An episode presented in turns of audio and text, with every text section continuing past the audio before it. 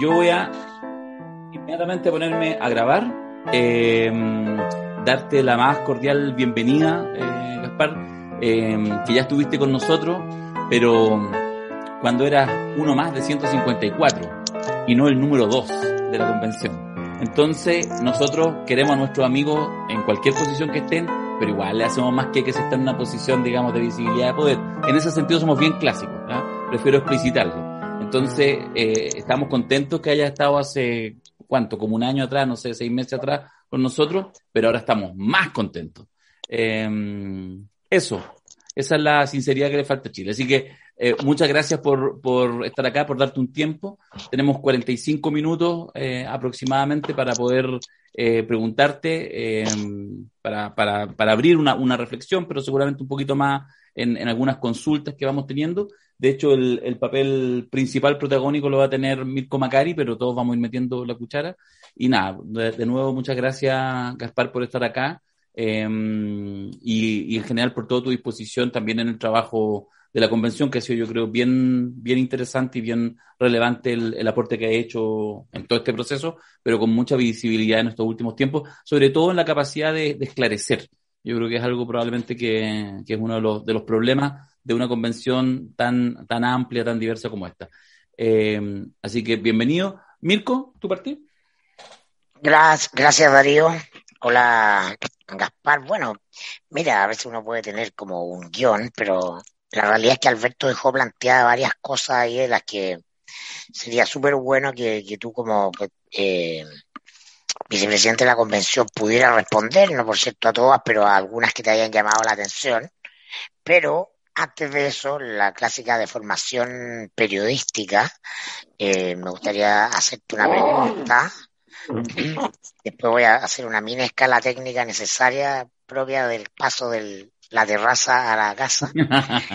y, eh, pero quiero ir a lo, a, lo, a lo humano tuyo, Gaspar. ¿Qué te ha pasado a ti, a Gaspar Domínguez, desde el momento en que asumiste el 4 de julio como convencional hasta hoy día? ¿Qué te ha pasado en el siguiente sentido? ¿Qué cosas que nunca pensaste que eh, podían pasar, te pasaron o viste pasar, eh, y cómo ha sido el desfase entre la expectativa y la realidad. Eso.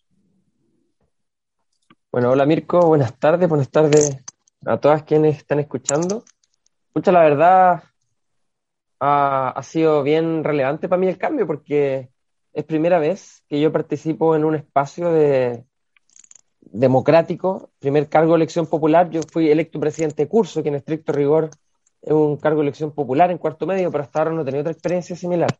Y yo creo que la, exposición y que esto lleve acarreado esperanza por algunas personas y rechazo automático por otras, yo creo que es como lo más significativo que, que el, el mayor cambio. Yo trabajaba como médico y en el lugar donde yo trabajaba, en general, yo digo, las personas tienen una muy buena impresión de ti hasta que tú demuestres lo contrario. Entonces el doctor mm. es bueno, salvo que demuestre lo contrario. Mm. Y en esta posición de más bien política, yo tiendo a pensar que más bien al revés. La gente piensa que quería un, un raja, qué sé yo, un ladrón, hasta que tú demuestres lo contrario. Entonces, esa como presunción de, de mala fe muchas veces que hay hacia la gente que ocupa espacio político, yo creo que ha sido una de las cuestiones más relevantes o más impresionantes que me ha tocado vivir. Y, yo, complemento la pregunta respecto también al rol de vicepresidente, más allá de cómo te sientes. Dejemos al lado esas preguntas periodísticas, no las pesquemos. Eh, no, pero me refiero en términos de cómo tú abordas, además en una elección que fue compleja, una elección eh, que probablemente muchos, mirando así a distancia, decíamos, oye, pero si ya habían elegido un, una presidenta y un presidente, estaba toda la ritualidad, ¿para qué lo complican? Y la elección como se dio, lo complicó bastante eh, ya no me acuerdo, 8, 9, 10 rondas, hasta las 2, 3 de la mañana al día siguiente, y finalmente casi una especie de tapado, sé, sé que no, no, no, no, es eso, pero en el fondo en este movimiento te toca esa responsabilidad. Entonces, la pregunta es, bueno, ¿cómo, cómo estás haciendo esa pega? Eh, después, además de un liderazgo que fue muy visible y además también con mucha admiración, como la fue la de Jaime Baza, que uno entendía que la dupla funcionaba, Elisa Loncón muy fuerte en el aspecto, vamos a decirlo así, ritual, y Jaime Baza en la, en la, en la sala de máquina. eh, de alguna manera esta configuración con María Elisa Quintero y contigo pareciera distinta, pero obviamente cargas como con la responsabilidad como, como el primer ministro de la convención. ¿Cómo, ¿Cómo ha sido ese trabajo? ¿Ha sido tan así? ¿Cómo funcionan las vicepresidencias adjuntas? ¿Cómo está en este nuevo rol de tanta visibilidad? Mira, la pega que, que me ha tocado hacer a mí, porque con la presidenta tenemos una relación súper simétrica, compartimos, las oficinas están separadas por una puerta abatible que no tiene llave, entonces mm. nos asumamos, oye Presi, oye Gaspi, entonces vamos conversando, pero básicamente nos hemos ido dividiendo las tareas y probablemente en mí han recaído la tarea que tiene que ver con la organización del tiempo, de las actividades que hace cada coordinación, cada comisión, los plenos. Esa es una tarea que tomaba más bien yo, por eso he tomado la parte más de los plazos, la organización de, digamos, del trabajo de la convención y también yo he tomado un rol probablemente más activo en lo que es materia de comunicación. Y la prensa ha tomado roles muy relevantes en otros aspectos distintos. Entonces, yo he estado muy como de ese lado y eso ha significado hartas, hartas cuestiones. Por ejemplo, tengo en mi pizarra, o sea, en mi, en mi oficina, perdón, una pizarra así como escolar, de estas pizarras blancas, y la tengo con, el, con un calendario gigante y lleno de post-it, de dónde deberíamos poner los plenos para que alcancemos, soy el que le toca llamar a los coordinadores de las comisiones para decirle, oye, necesitamos que tu informe salga esta semana para que lo ponga a votar la próxima. Y uno me dicen, oye, necesito que me diga un pleno luego para votar mi norma y continuar con las que quedan. Mientras otros me dicen, oye, no alcanzo, dame dos días más. Entonces, estar como en esa negociación de hacer que el trabajo vaya avanzando desde el punto de vista de proceso, es como mi rol probablemente interno ahora. Y eso implica hablar con todos los colectivos, con todos los sectores, con los coordinadores. Em, también pesquisar problemas que podríamos tener a futuro para adelantarse a ellos. Por ejemplo, ahora estamos visualizando a futuro las dificultades que vamos a tener con las normas transitorias, que son las normas que determinan cómo se pasa de la constitución actual a la nueva constitución. Por ejemplo, si el Senado se elimina, por decir un ejemplo, eh, ¿cuándo se van los senadores para la casa? ¿Al otro día? ¿Terminan el periodo? ¿Hacen la mitad del periodo? ¿Qué sé yo? Esas normas transitorias es una cosa que vamos a tener que ver bien cómo lo definimos, o la comisión de armonización, que es la comisión que va a ordenar todo el mundo al final. Hay algunas eh, apuestas sobre la mesa de cómo hacerlo. Entonces, ese ha sido un poco el rol que, he ejercido y básicamente ha significado en la práctica eh, esta raja. Mm. Estar gran parte del día, todos los días ocupado, muy pendiente, con mucha dificultad de poder responder a la cantidad de WhatsApp y correos que recibo. Y aparte con mucho trabajo en mi comisión, porque estoy en la Comisión de Derechos Fundamentales. Así que ha sido desafiante, ha sido bonito y creo que ha sido reconocido el trabajo que he hecho por el resto de la convención, incluso más allá de mi sector de confort. Y eso se ratifica, por ejemplo, en que la mesa fue ratificada como con 115 votos más o menos, y la propuesta de cronograma en la que trabajamos y propuse y expliqué tuvo 140 y tantos votos. O sea, mm. todo el mundo estaba de acuerdo te, te muteaste. Se muteó, se muteó. Porque la, la, Telemarín, la, tele, la no votó, así que probaba a favor de eso, sí, probablemente. Te hay muteado, Gaspar. Oye, antes que meta la cuchara Alberto, que se desmuteó, déjame hacerte, por mi parte, una, una, última pregunta menos por ahora. Solo para hacer el, el conectarlo. Si te recuerdas, Gaspar, yo sí me acuerdo que cuando estuviste en el seminario anterior, eh, en un conversatorio que hicimos, eh, se estableció ahí una, una, una, distinción que sobre todo la discutiste con Alberto, que fue interesante, porque tú sí te posicionabas en esta idea, que era como una, la, en ese minuto, una de las discusiones matrices de la constitución corta o la constitución larga. ¿ya? Eh, yo no sé a esta altura del partido si esa distinción sigue siendo relevante o si eso divide agua en algún sentido hoy en la, en la convención. Te hago al tiro esa primera pregunta. Pero sobre, pero sobre la misma, eh, ayer escuchando al profesor Roberto Viciano, abogado español, eh, él, planteaba mucho la, importancia de que las normas fueran claras y precisas. Decía, ojo, con hacer algo que después, en el fondo, bueno, después lo vamos, se, se ajusta, el legislador tiene una tarea, pero se entiende el concepto, porque él decía, el poder, así como el poder en genérico, los grandes poderes fácticos de cada uno de los distintos países y sociedades, tienen gran capacidad después a que efectivamente quizá ese espíritu de esa legislación, si no está claramente definido en la Constitución, qué alcances tiene, etcétera, logran de alguna manera, no, no utilizo ese concepto, lo utilizo yo, burlarla. Entonces, te hago esa pregunta, ¿cómo, cómo ves tú que avanza esto cuando ya está, entramos absolutamente en la última fase de construcción del texto? Bueno, yo creo que la, la definición si la Constitución va a ser larga o corta, es difícil que sea una definición previa a discutir los temas o, llegar a los acuerdos, sino más bien creo que es simplemente una consecuencia de, lo, de la forma en que se, acuerde. Y, en general lo que hemos visto es que ha habido un dique de contención, que el Pleno, que ha rechazado la mayor parte de las normas y muchas veces la consecuencia que ha tenido es que estas se han hecho más cortas. Y hay varios ejemplos. La Comisión de Derechos de, de Medio Ambiente envió 36 normas en su primera vuelta. Se las rechazaron todas. Y volvieron, no sé, nueve, no, seis, volvieron seis. Y fueron casi todas aprobadas. Y por ejemplo, mm. había una que era gigante sobre reciclaje y gestión de residuos y no sé qué. Y volvió una norma que decía algo así como el Estado tendrá el deber de velar por disminuir la cantidad de residuos y la reutilización. Punto.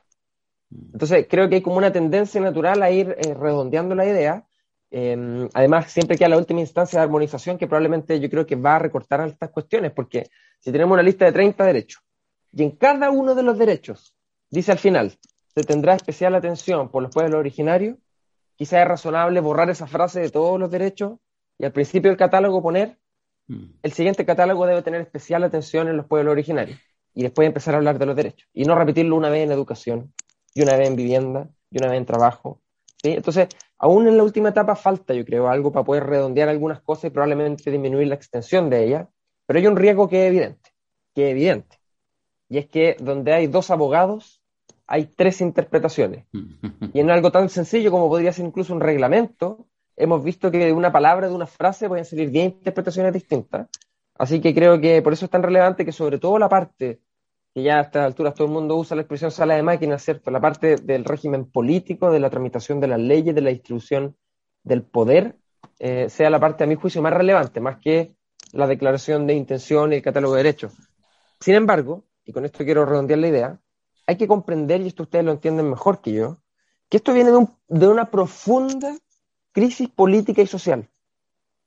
Y en ese sentido, la Convención Constitucional no solo se puede transformar en una herramienta técnica jurídica que va a permitir generar políticas públicas o un diseño institucional que responda a las necesidades de las próximas generaciones, sino que también en sí mismo, en sí mismo el acto de que haya personas ahí que nunca habían estado en ese espacio, que puedan escribir sus declaraciones de intención también de alguna manera en el prólogo o en alguna eh, en algunas normas, yo creo que en sí genera también un rol sanador. Es parte de lo que nos está sacando esta crisis profunda, política, institucional, económica, hasta sanitaria. Entonces, yo siento que se ha visto desde la academia, sobre todo, de una manera muy despectiva. ¿Cómo están metiendo estas cuestiones? ¿Cómo están haciendo esto? Esto no es lo que una constitución necesita. Y yo creo que eso de alguna manera es desconocer que la convención se ha transformado en el diván de la sociedad. Mm. Y por eso el reglamento es un reglamento. O sea, el reglamento tiene que decir cómo, cómo hacer las cuestiones. Pero tú veis el reglamento y está lleno de declaraciones. Está lleno. Entonces, muchos reclamaron, oye, pero ¿cómo ponen esa cuestión en el reglamento? ¿Qué tiene que ver eso? Pero oye, el reglamento también funcionó como para de alguna manera canalizar todas estas pulsiones que venían desde la calle y que de alguna manera permitieron que al momento de escribir las normas ya hayan pasado por este sedazo inicial para que lleguen un poco más eh, menguadas, podríamos decir, y en el último proceso de armonización es posible que también algunas cuestiones se precisen. Sí, disculpa. Y tú, eh, Alberto, sí. Eh, sí una cosa muy cortita para, que precise ese punto, porque el, eh, yo estoy de acuerdo con que efectivamente es lo que ocurrió. Y de hecho, me acuerdo perfecto que en una entrevista que digo la radio porque es interesante la reacción que se produjo allí en Radio Duna me hicieron antes de que empezara la, la convención dije lo normal es que este sea una, una constitución muy declarativa y muy oposicionista a todo lo anterior. O sea, me traen cualquier foto de lo anterior y yo, chao, eso es lo normal, ¿no?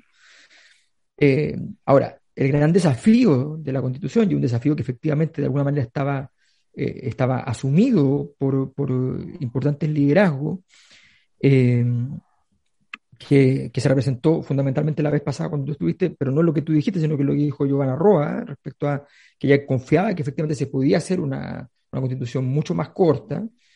Eh, tú fuiste, si es corta no es malo, dijiste que es distinto, no dijiste que va a ser corta, dijiste si es corta no es malo, ¿ya?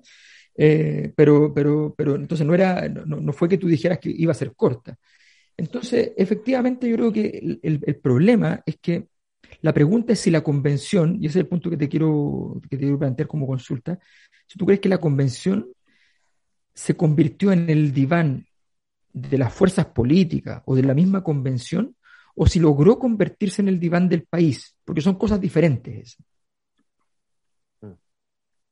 Eh, bueno, es muy quizás, Alberto, em, quizás sería pecar de, soberbia decir que este órgano representa exactamente eh, las necesidades sentidas de todo el país, y en ese sentido el diván del país completo. Por cierto que eso sería soberbio a mi juicio. Pero sí estoy seguro que no ha habido otra institución u órgano o cosa que se le parezca que haya tenido esta capacidad de representar al país de esta manera. Y en ese sentido creo que eh, más que a la clase política, que por cierto en parte también, a las personas comunes, y de hecho dos tercios de la convención, dos tercios, somos independientes, dos tercios. Y eso genera problemas también, porque cuando tú tenés seis bancadas, habláis con seis personas y cada una de esas personas controla, entre comillas, o puede ofrecerte el voto de su bancada. Aquí no, pues. Tenéis 154 agendas separadas, ¿cierto? Que a veces hay que conversar con cada uno para asegurar cuestiones. Entonces, yo creo que el hecho de la composición se transforma en sí mismo en un acto de justicia epistémica. Y esto se ve cuando en la sala a veces argumenta con conocimientos técnicos jurídicos un doctor en derecho alguna cuestión y acto seguido la palabra que sigue es de una persona que, no sé, el día no a su lado, él dice, yo soy mecánico, termina apenas cuarto medio, me decía el otro día. ¿Y qué?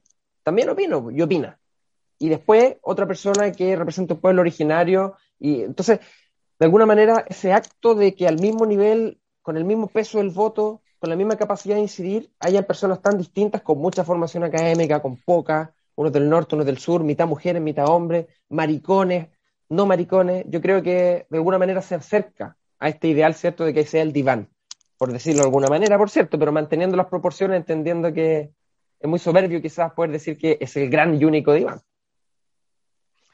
Eh, Gaspar, tú hablaste de pulsiones. Eh, las pulsiones que eh, traían básicamente los que lograron organizarse de manera eficaz para presentarse en este forado que se abrió cuando eh, la, la, la, comisión que llegó al acuerdo del, de noviembre del 2019, no se abre a que entren los independientes y ahí por ahí entra a un ventarrón, ¿ah? un ventarrón de, de, justamente buena parte de las expresiones de esas pulsiones que tienen que ver con lo que eh, venían sintiendo durante mucho tiempo grupos pequeños organizados que no tenían presencia en la conversación pública. Eh, y esto además muy fuerte a nivel territorial. Pero las pulsiones eh, se caracterizan por tener fuerza en un determinado momento y eh, cambiado ese momento, esa pulsión puede cambiar, eh, convertirse eh, y, transformarse en otra, ¿ah? porque justamente no tiene organicidad, no tiene... Es una pulsión, lo que yo siento en un momento y en otro momento puedo sentir otra cosa. Desde eh, mediados del año pasado, eh, el estallido eh, pierde intensidad, se acaba y viene una pulsión también no menor porque la cosa se estabilice. Básicamente hay una pulsión de orden que catapulta inesperadamente dentro de la derecha la candidatura de Kass. Ah, y esa pulsión de orden, de estabilidad, de terminar con el, em, el, clima de inseguridad, eh, con las manifestaciones reiteradas, con la cosa callejera, también empieza a expandirse. Yo tengo la sensación de que esa pulsión está ahí, muy fuerte, todavía no estalla pero eh, en estos días o las cosas que están ocurriendo tengo la sensación que va a estallar. Puede estallar de manera inorgánica, pero tengo la sensación que va a haber más de algún vivo que eh, arme un movimiento ah, por la seguridad eh, y termine catapultado a la presidencia de la República. Eh, la dimensión de la seguridad, tiene conciencia la convención que tiene que constitucionalizarse, que tiene que tener fuerza, que tiene que tener entidad, para que sea una constitución que responda a una pulsión que va a estar muy potente al momento del plebiscito de, salida? Bueno, hablando de la seguridad, Mirko, perdón que me tome ese caso. Eh, seguridad como orden público, digo, ¿no? Sí. Hay una norma que fue bastante transversal de gente izquierda y derecha, más de izquierda, por cierto, porque son más, que era una norma que de alguna manera establecía el deber del Estado de promover y garantizar eh, el, orden público o en, la, en, la, en, la, en, el artículo donde se establece, eh, esto está en la comisión, sí, no ha sido aprobado en el Pleno, en el artículo en la Comisión de Derechos donde se habla del derecho a reunión, manifestación, eh, se pone como un derecho, ¿cierto? Que es una cosa que hoy día no tenemos garantizada. De hecho, hay que pedir permiso para reunirse y manifestarse eh, por un decreto. se establece también que esto tiene que ser con, y esto generó discusión, de manera pacífica. Y algunos decían, bueno, vale o no la pena poner esto en la Constitución. Lo que quiero decir es que de alguna manera la seguridad, el orden público, el derecho a manifestarse son cuestiones que han estado presentes también dentro de la discusión constitucional porque entendemos que, que, que, son problemas importantes para las personas, porque hay gente adentro que le interesan estas cuestiones. Pero yo creo que lo más relevante, Mirko, tiene que ver con que nosotros tengamos la capacidad, y al menos yo personalmente trato de empujar siempre esto, de no pensar en la coyuntura de ahora para tomar decisiones. O sea, si alguien piensa en las atribuciones del presidente en el contexto de la Constitución mirando a Boric, yo creo que es un grave error. Si alguien piensa en las atribuciones de las cámaras, eh, en cuáles atribuciones le vamos a dar, y uno lo hace mirando a la composición actual del Senado y la Cámara de Diputados, graso error. Yo creo más bien que tenemos que imaginarnos un presidente que pueda ser como Cast, que pueda ser como Artés, que pueda ser como Boric, o que pueda ser, eh, no sé. Y, un poco en, en todos esos escenarios y ya. ¿Cuál es el mejor diseño? O, Parisi, eso quería decir. Y en ese escenario sí, bueno, ¿cuál es el mejor diseño que permita contener esta cuestión? Y eso yo creo, la verdad, Mirko, que se ha transformado en un desafío. Porque hay mucha contingencia en la discusión. Y por eso con la presidenta, y no sé si se ha notado, pero hemos hecho el esfuerzo comunicacional tajante desde el primer día de no entrar a comentar la coyuntura. Y pasaba mucho con la mesa anterior. ¿Qué opinas de lo que pasó en la Araucanía? ¿Qué opinas de lo que dijo no sé quién? ¿Qué opinas de lo que... Y cuando nosotros entramos nos preguntaban eso todos los días. Y nuestra respuesta era siempre, no vamos a opinar de la coyuntura. Mm. Y hablábamos de la discusión constitucional. Y creo que de alguna forma esto se fue entendiendo.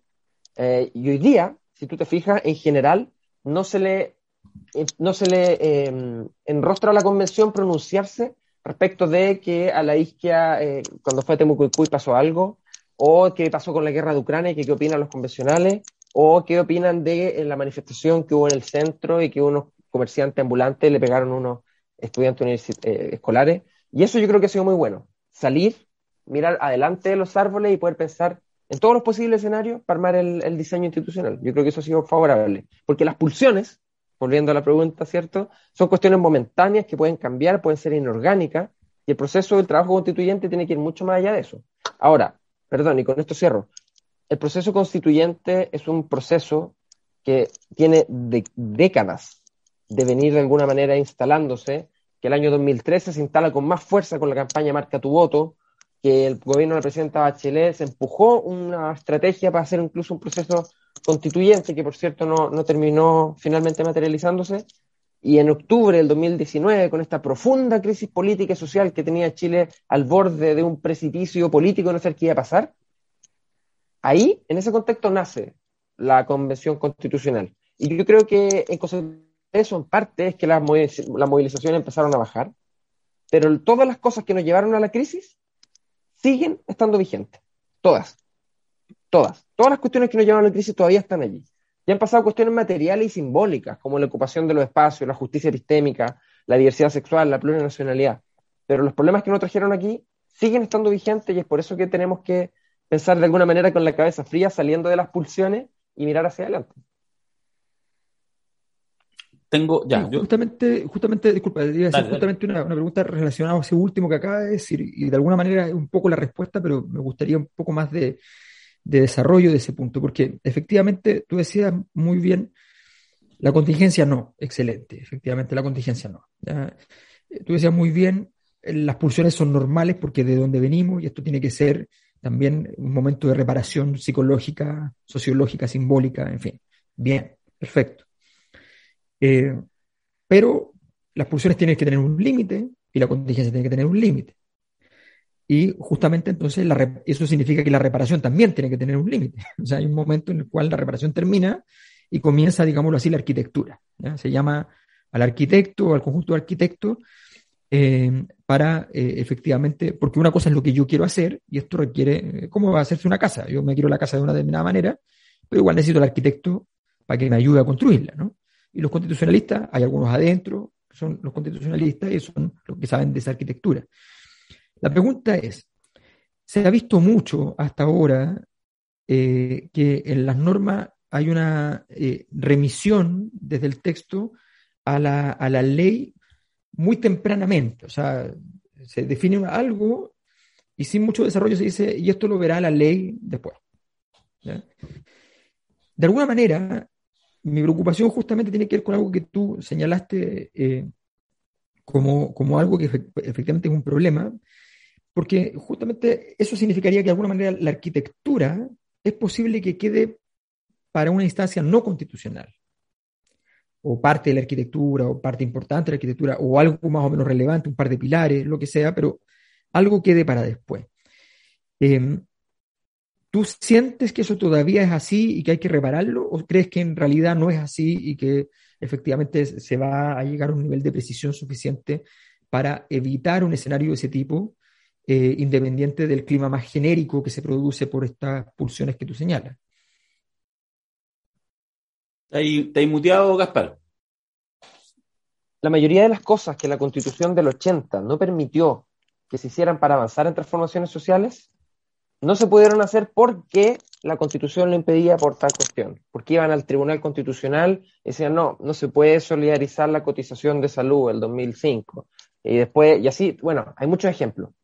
Entonces, yo creo que el hecho de tener un texto que habilite a que la política y los movimientos sociales, los partidos políticos y la contingencia del futuro pueda generar transformaciones, ya es una ganada. Porque la constitución actual se transformó muchas veces en un freno a las transformaciones sociales, que nos hizo caminar y profundizar, ¿cierto?, el modelo que todos conocemos. Entonces, de alguna manera, una constitución que ya nos quite o, saque un poco estas vallas que nos permitan avanzar, ya es una gran ganada. Y en ese sentido, eh, yo no veo como un problema el que haya tanta referencia o que haya harta referencia a la ley en algunas cuestiones. Creo que de alguna manera eso justamente va en la dirección de lo que a algunos les gustaría, que sea más corta, porque si deja más cosas a la ley, es porque se explaya o detalla menos eso. Y la cuestión es que lo que queda en el texto, en general, es lo que, es lo que genera el consenso suficiente para tener 103 votos. Mira, digámoslo en la práctica, puntual. Tú y yo estamos discutiendo cómo queremos el artículo de educación. Y resulta que empezamos a discutir en una mesa si queremos o no que existan establecimientos privados que reciban platas públicas, como los subvencionados. Y empezamos a discutirlo empezamos a discutirlo y resulta que no vamos a tener las dos tercios ni para uno ni para lo otro. Bueno, entonces tenemos que poner que eso lo verá la ley. Entonces, de alguna manera, lo que eso de alguna manera fortalece la comprensión de que lo que sí queda escrito son cuestiones que realmente logran amplio consenso. Y por eso están. Y yo creo que lo importante es que lo que queda escrito habilite a que la política en el futuro, a través de la democracia, pueda ir avanzando en distintas transformaciones sociales que es lo que la constitución actual no, lo ha, no nos ha permitido, transformándose en un Pero la ley después puede hacer lo contrario, ese es el problema. Por eso es importante que queden los principios y las leyes, los principios que eh, direccionen, ¿cierto?, lo que uno esperaría como sociedad en general. Pero perdón, ¿quiénes hacen las leyes? Los parlamentarios. ¿Y quién elige a los parlamentarios? Las personas. Y si todas las personas desean elegir un parlamento compuesto 80% por personas muy conservadoras que quieren hacer cierta política, bueno, esa es la democracia, ¿no? La idea es que no podamos ahora definir una son, constitución. Pero, ¿Y qué es una constitución entonces? Porque justamente existe la democracia con constitución y con congreso. Para eso dejamos todo al congreso. ¿Cuál es la pregunta, perdón, eh, Alberto? No, que entonces, ¿qué es la constitución? Porque si decimos que eso es la democracia y que el Congreso es la democracia, ok, el Congreso es la democracia, entonces, ¿para qué necesitamos una constitución? O efectivamente es un, es, una, es un, un, ayornamiento de un conjunto de conceptos que nos integran, que nos hacen bien, que nos sanan, pero sencillamente no es un sistema operativo. Y el sistema operativo lo va a ver la contingencia, y la, y la contingencia indica que un día te eligen a ti y el otro día a Johannes Kaiser, y entonces no importa. Bueno, la Constitución establece cómo se elige a mí y cómo se elige a Johannes Kaiser, cuáles son los mecanismos de votación, cómo trabaja el Congreso, cuántos son, dónde están, a quiénes representan, cuántas cámaras, cómo se tramitan las leyes. Por eso la parte orgánica es tan importante, porque la parte orgánica, y como ésta esté diseñada, habilita a que las transformaciones sociales puedan caminar en las direcciones que la democracia las encamine. Y por otro lado también, yo no, yo no miraría con tanto, em, como con tanto liviandad esto de declaración solo política de intenciones, porque la constitución es eminentemente un documento político y por cierto, que es necesario que, em, que tenga una estructura orgánica sólida que permita avanzar, pero la, la, otra parte, digamos, la parte que alguien podría llamar quizás lo que estaría contenido en el preámbulo, es muy relevante, porque la mayor parte de las chilenas y chilenos que lean este documento probablemente van a tener dificultad para comprender en detalle la parte del sistema político, ¿cierto?, de la tramitación de leyes, pero sí quizás le va a hacer mucho sentido el preámbulo. A mí me gustaría, ponte tú, que tengamos un país en donde un niño de educación básica pueda tener su pieza pegado en un póster, así como cuando yo era chico habían póster de Francia 98 en las piezas de mis compañeros del colegio, que alguien pueda tener pegado un póster con el catálogo de derechos de la Constitución. Que si una persona va caminando y un carabinero no lo deja pasar, la persona le diga, oye, pero la Constitución me garantiza la libertad ambulatoria. O sea que hay cierto empoderamiento también del documento como algo que nos pertenece. Y esa cuestión no depende de que la estructura orgánica del diseño institucional sea una cuestión jurídicamente perfecta. Depende de lo otro, de que las personas la sintamos propia, que sintamos que viene a responder a una crisis contingente o coyuntural. perdona, yo, yo quiero, estoy pensando que lo que voy a decir puede, puede sonar como, como a tratar de interpretar lo que, lo que dice Gaspar, pero lo hago por lo tanto en formato de quiero, quiero entender que eso, quiero entender que, em, pero que en realidad esto que tú planteas no, no tiene que ver con que, con que sea necesariamente deseable que efectivamente no esté mejor trabajado o mejor definido esa, esa implementación de ese mecanismo, sino que por los mismos ejemplos que tú dabas, que la Comisión de Medio Ambiente, que la Comisión no sé cuánto, no ha sido posible por la voluntad en, en la suma de los 154 eh, convencionales, porque en el fondo yo creo que lo que hay es un problema de es el problema de tener este nivel de participación en una asamblea constituyente. De hecho, es más, uno a partir de eso podría suponer que en realidad quizás el mejor diseño para hacer algo más, más, más, más redondito es haber juntado a 10 especialistas, digamos. Pareciera ser que en realidad es un efecto... ¿Ah? ¿Qué es lo que se hizo en el 80? Claro, es que lo, lo, que quiero entender es que en el fondo lo que, lo que tú planteas, porque yo yo estoy en la angustia que plantea Mayor, lo quiero, quiero leerlo como angustia, yo sí estoy en esa angustia, la comparto. Creo que efectivamente me preocupa, no que quede completamente desagregado, pero que, pero que efectivamente el espíritu de época que encarna esta eh, constitución, todo lo que lo originó, no se pueda perder como un chispazo, porque después efectivamente los poderes fácticos, para utilizar un concepto en desuso, eh, efectivamente logren eh, remover esto y moverlo. O sea, yo creo que, a ver, lo, que se generó después del estallido de octubre, todos los acuerdos y la posibilidad de la nueva constitución, fue un espacio excepcional en que se aperturó. Por eso se eligió este Parlamento, en que estamos hablando con el Gaspar, que antes de esto solamente fue presidente cuarto medio, antes de ser vicepresidente de la convención, y no con alguien que hizo carrera, que besó todos los anillos que tuvo que besar, que efectivamente se portó bien 15 años en tal partido para ir escalando, y ahora es vicepresidente, que es el camino lógico en un Parlamento cualquiera.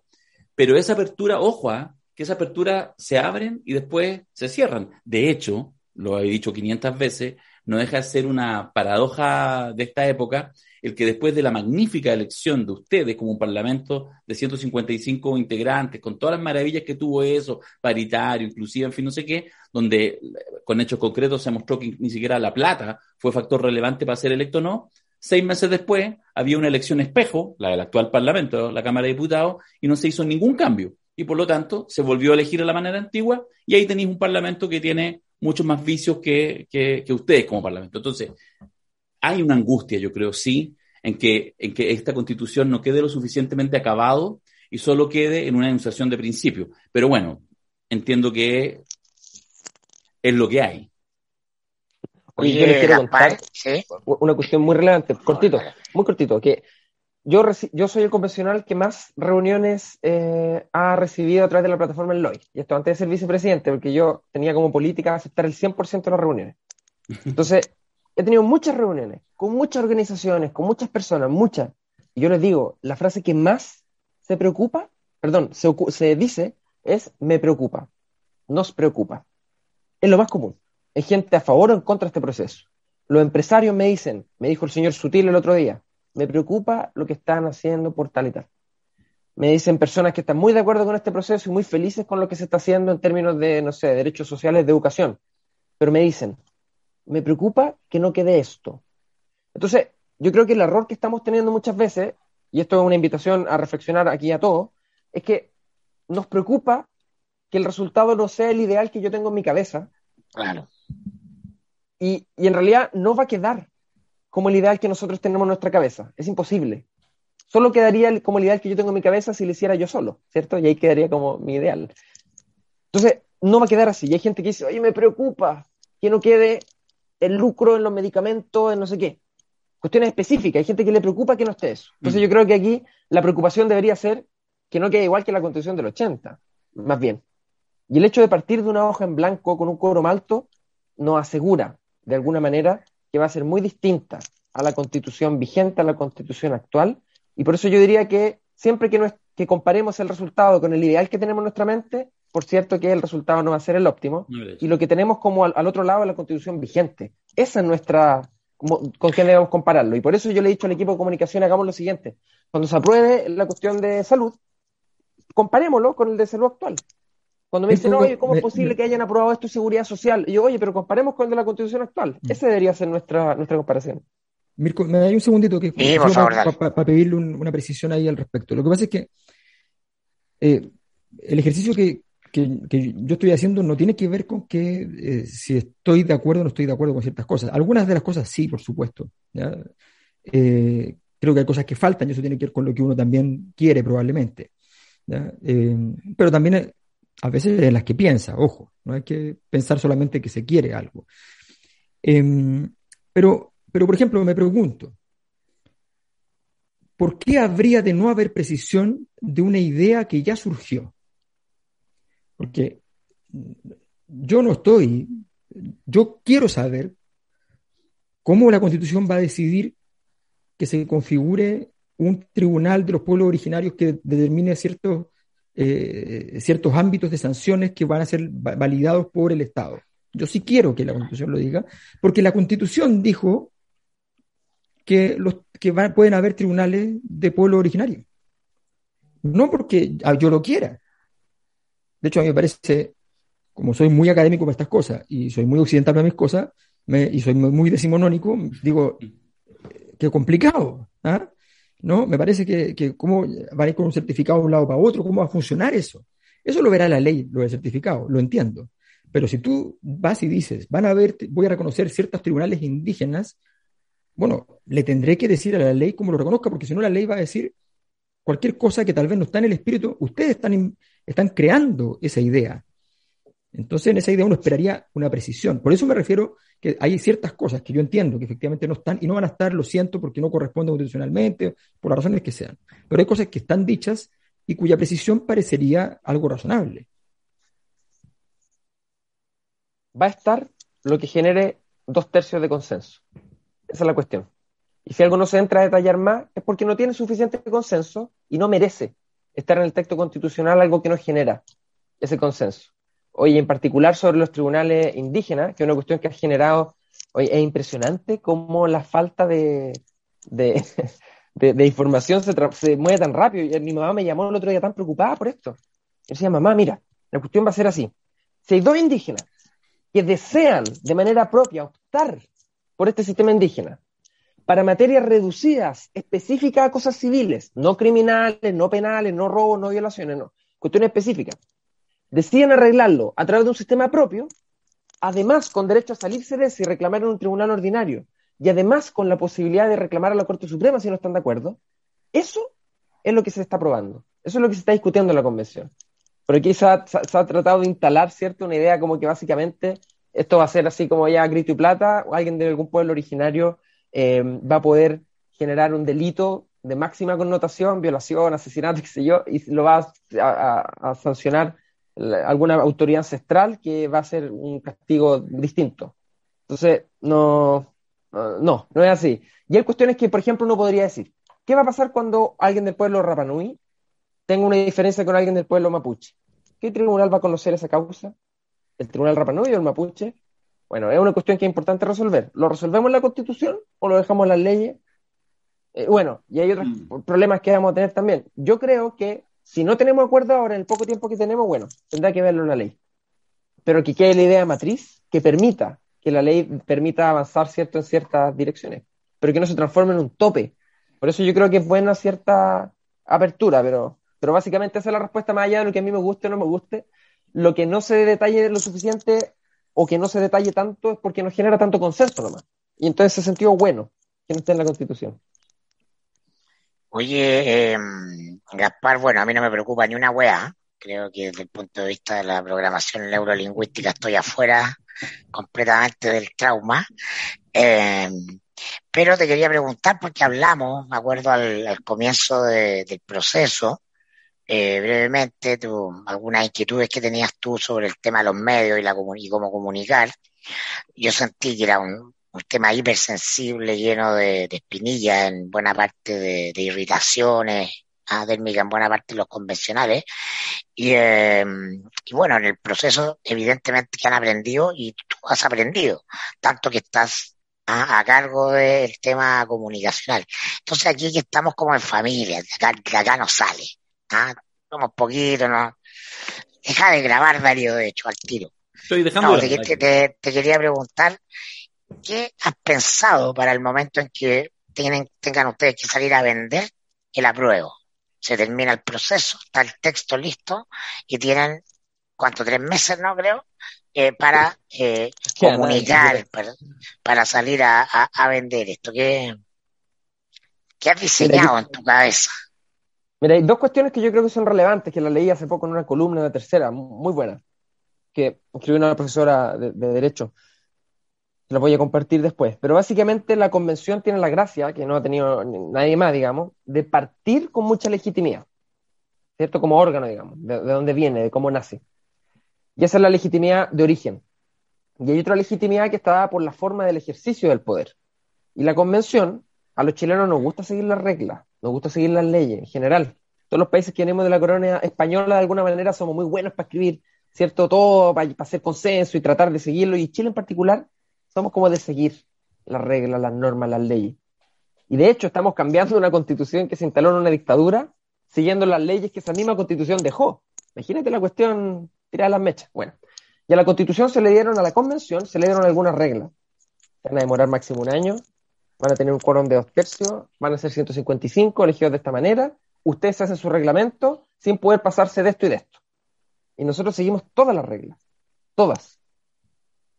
Entonces, partimos legítimamente de una manera con, alta legitimidad y en el ejercicio del poder siguiendo todas las reglas que se nos pusieron.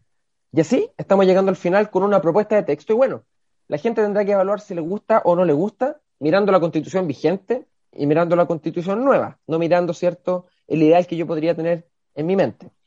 Y la verdad es que, o sea, eh, porque la comparación que tenemos básica está tan deslegitimada en una constitución tan mala, podríamos decir desde el punto de vista político, ¿cierto?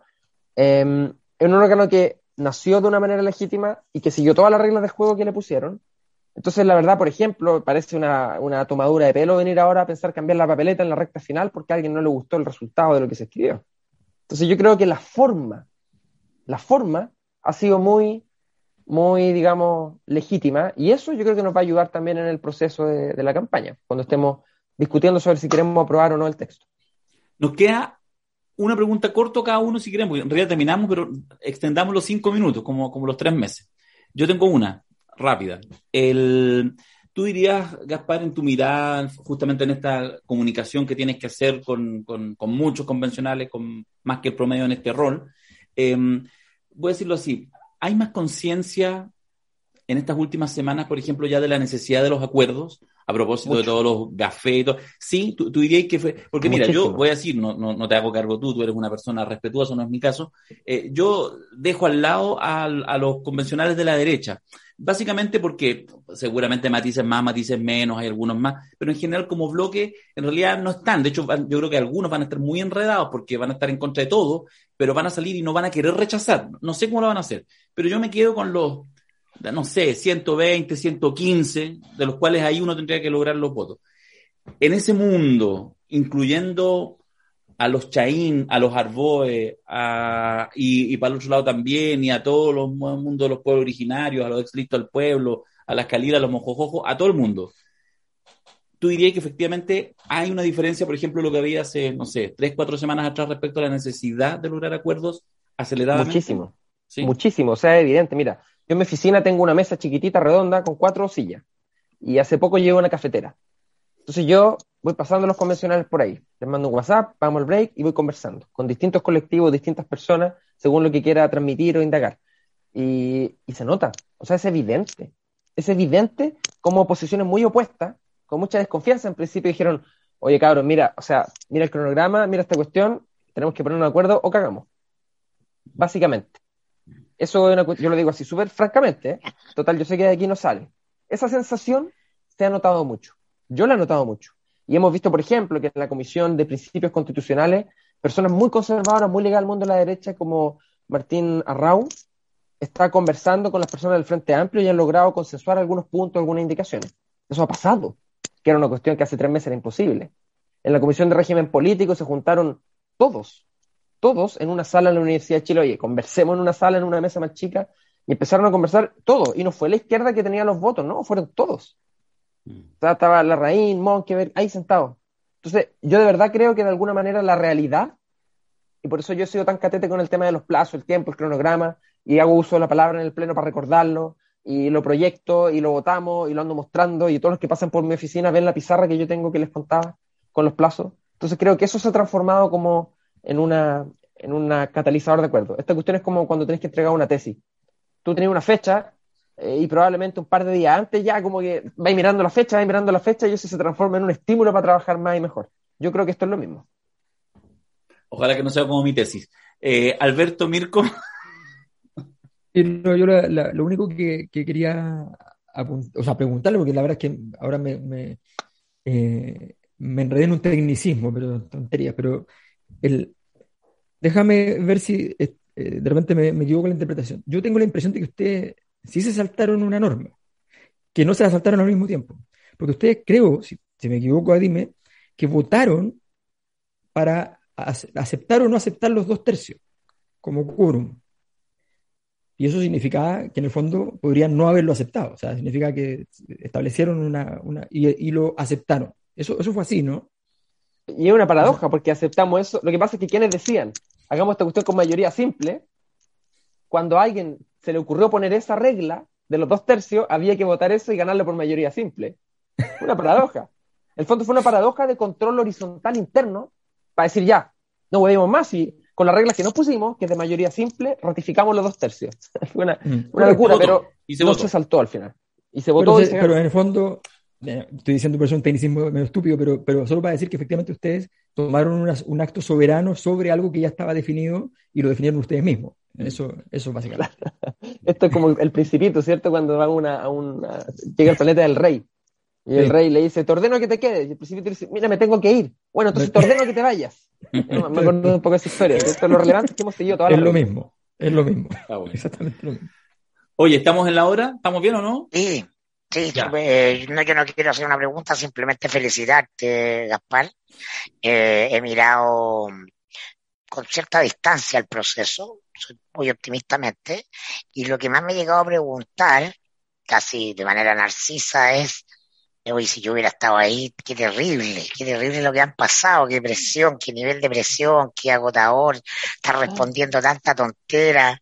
Entonces he hecho un ejercicio de empatía eh, bueno, no con todos, pero con, con la mayoría de los que están metidos ahí, que, muchos quizás dijeron, oh, y aquí está la papa, me meto, y ahora se sienten en camisa de once varas, ¿ah? y qué rico no estar, qué rico no estar ahí, porque no, me imagino que se debe sentir un peso no menor, así que lo felicito por eso, es una responsabilidad para gente que, que no, no está en la carrera política o no estaba en la carrera política como la conocíamos de manera tradicional, asumir esa, esa responsabilidad y llevarlo desde el punto de vista psicológico, creo que eh, todos, desde mi óptica eh, absolutamente contraria a la de Alberto en esta materia, se merecen vacaciones de tres meses después de, de esto, ¿no? Alberto es, contrario a las vacaciones por principio. Yo soy partidario de las vacaciones permanentes y del trabajo excepcional. Oye, yo defendí con uña y diente en el hemiciclo la norma del derecho al ocio, el descanso y la recreación. Y fue muy chistoso, porque la persona que presentó esta norma recibió tantas críticas que después la dejó abandonada y nunca más la defendió. Y la norma siguió sola. Y cuando llegó al Pleno, la verdad es que muy, poca gente tenía ganas de defenderla. Yo leí un libro hace poco que se llama El arte y la ciencia hacer nada, un libro muy bueno, que explica todos los procesos neurobiológicos como consecuencia del descanso y el ocio. Entonces yo defendí muy enérgicamente la necesidad de garantizar esto y en el break se me acercaron otras personas, de hecho como ocho convencionales, me dijeron, ¿sabes qué? Voy a cambiar mi intención de voto porque me convenciste. Y la norma se aprobó con 106 votos. ¿En debería ser 103. Así que puedo decir por lo menos que ese, ese derecho en parte eh, puede ponerlo o, favorecer a que tuviera el consenso. Así que quiero reivindicar junto contigo, Mirko, el derecho al ocio, el descanso y la recreación. Bueno, cuando, cuando esa norma baje a ley y se haga ley, eh, debería llamarse ley Mirko. Eso es lo que. No, no, no, la, ley Gaspar, es que lo tuyo es serio, el derecho no se lo mío flojera, ¿no? es que hay que, reivindicar la, la, infamia de Mirko es que establece que yo no creo en el derecho. Yo me encanta el derecho al ocio, lo que pasa es que a mí me gusta trabajar. Eso, qué bueno. Eso no tiene nada que ver. Larga vida la cosa nuestra. Ya, los voy a. Ahora están todos y todas desmuteadas para que le brindemos un, un aplauso como se merece a Gaspar por, por esta. Grande, Gaspar Domínguez. Grande, grande, grande, grande. Gaspar, Gaspar, I love you. Gaspar. Gaspar. Mis mejores deseos. queda poco. Confiamos en ustedes, Gaspar. Gracias por todo, la pega que están haciendo.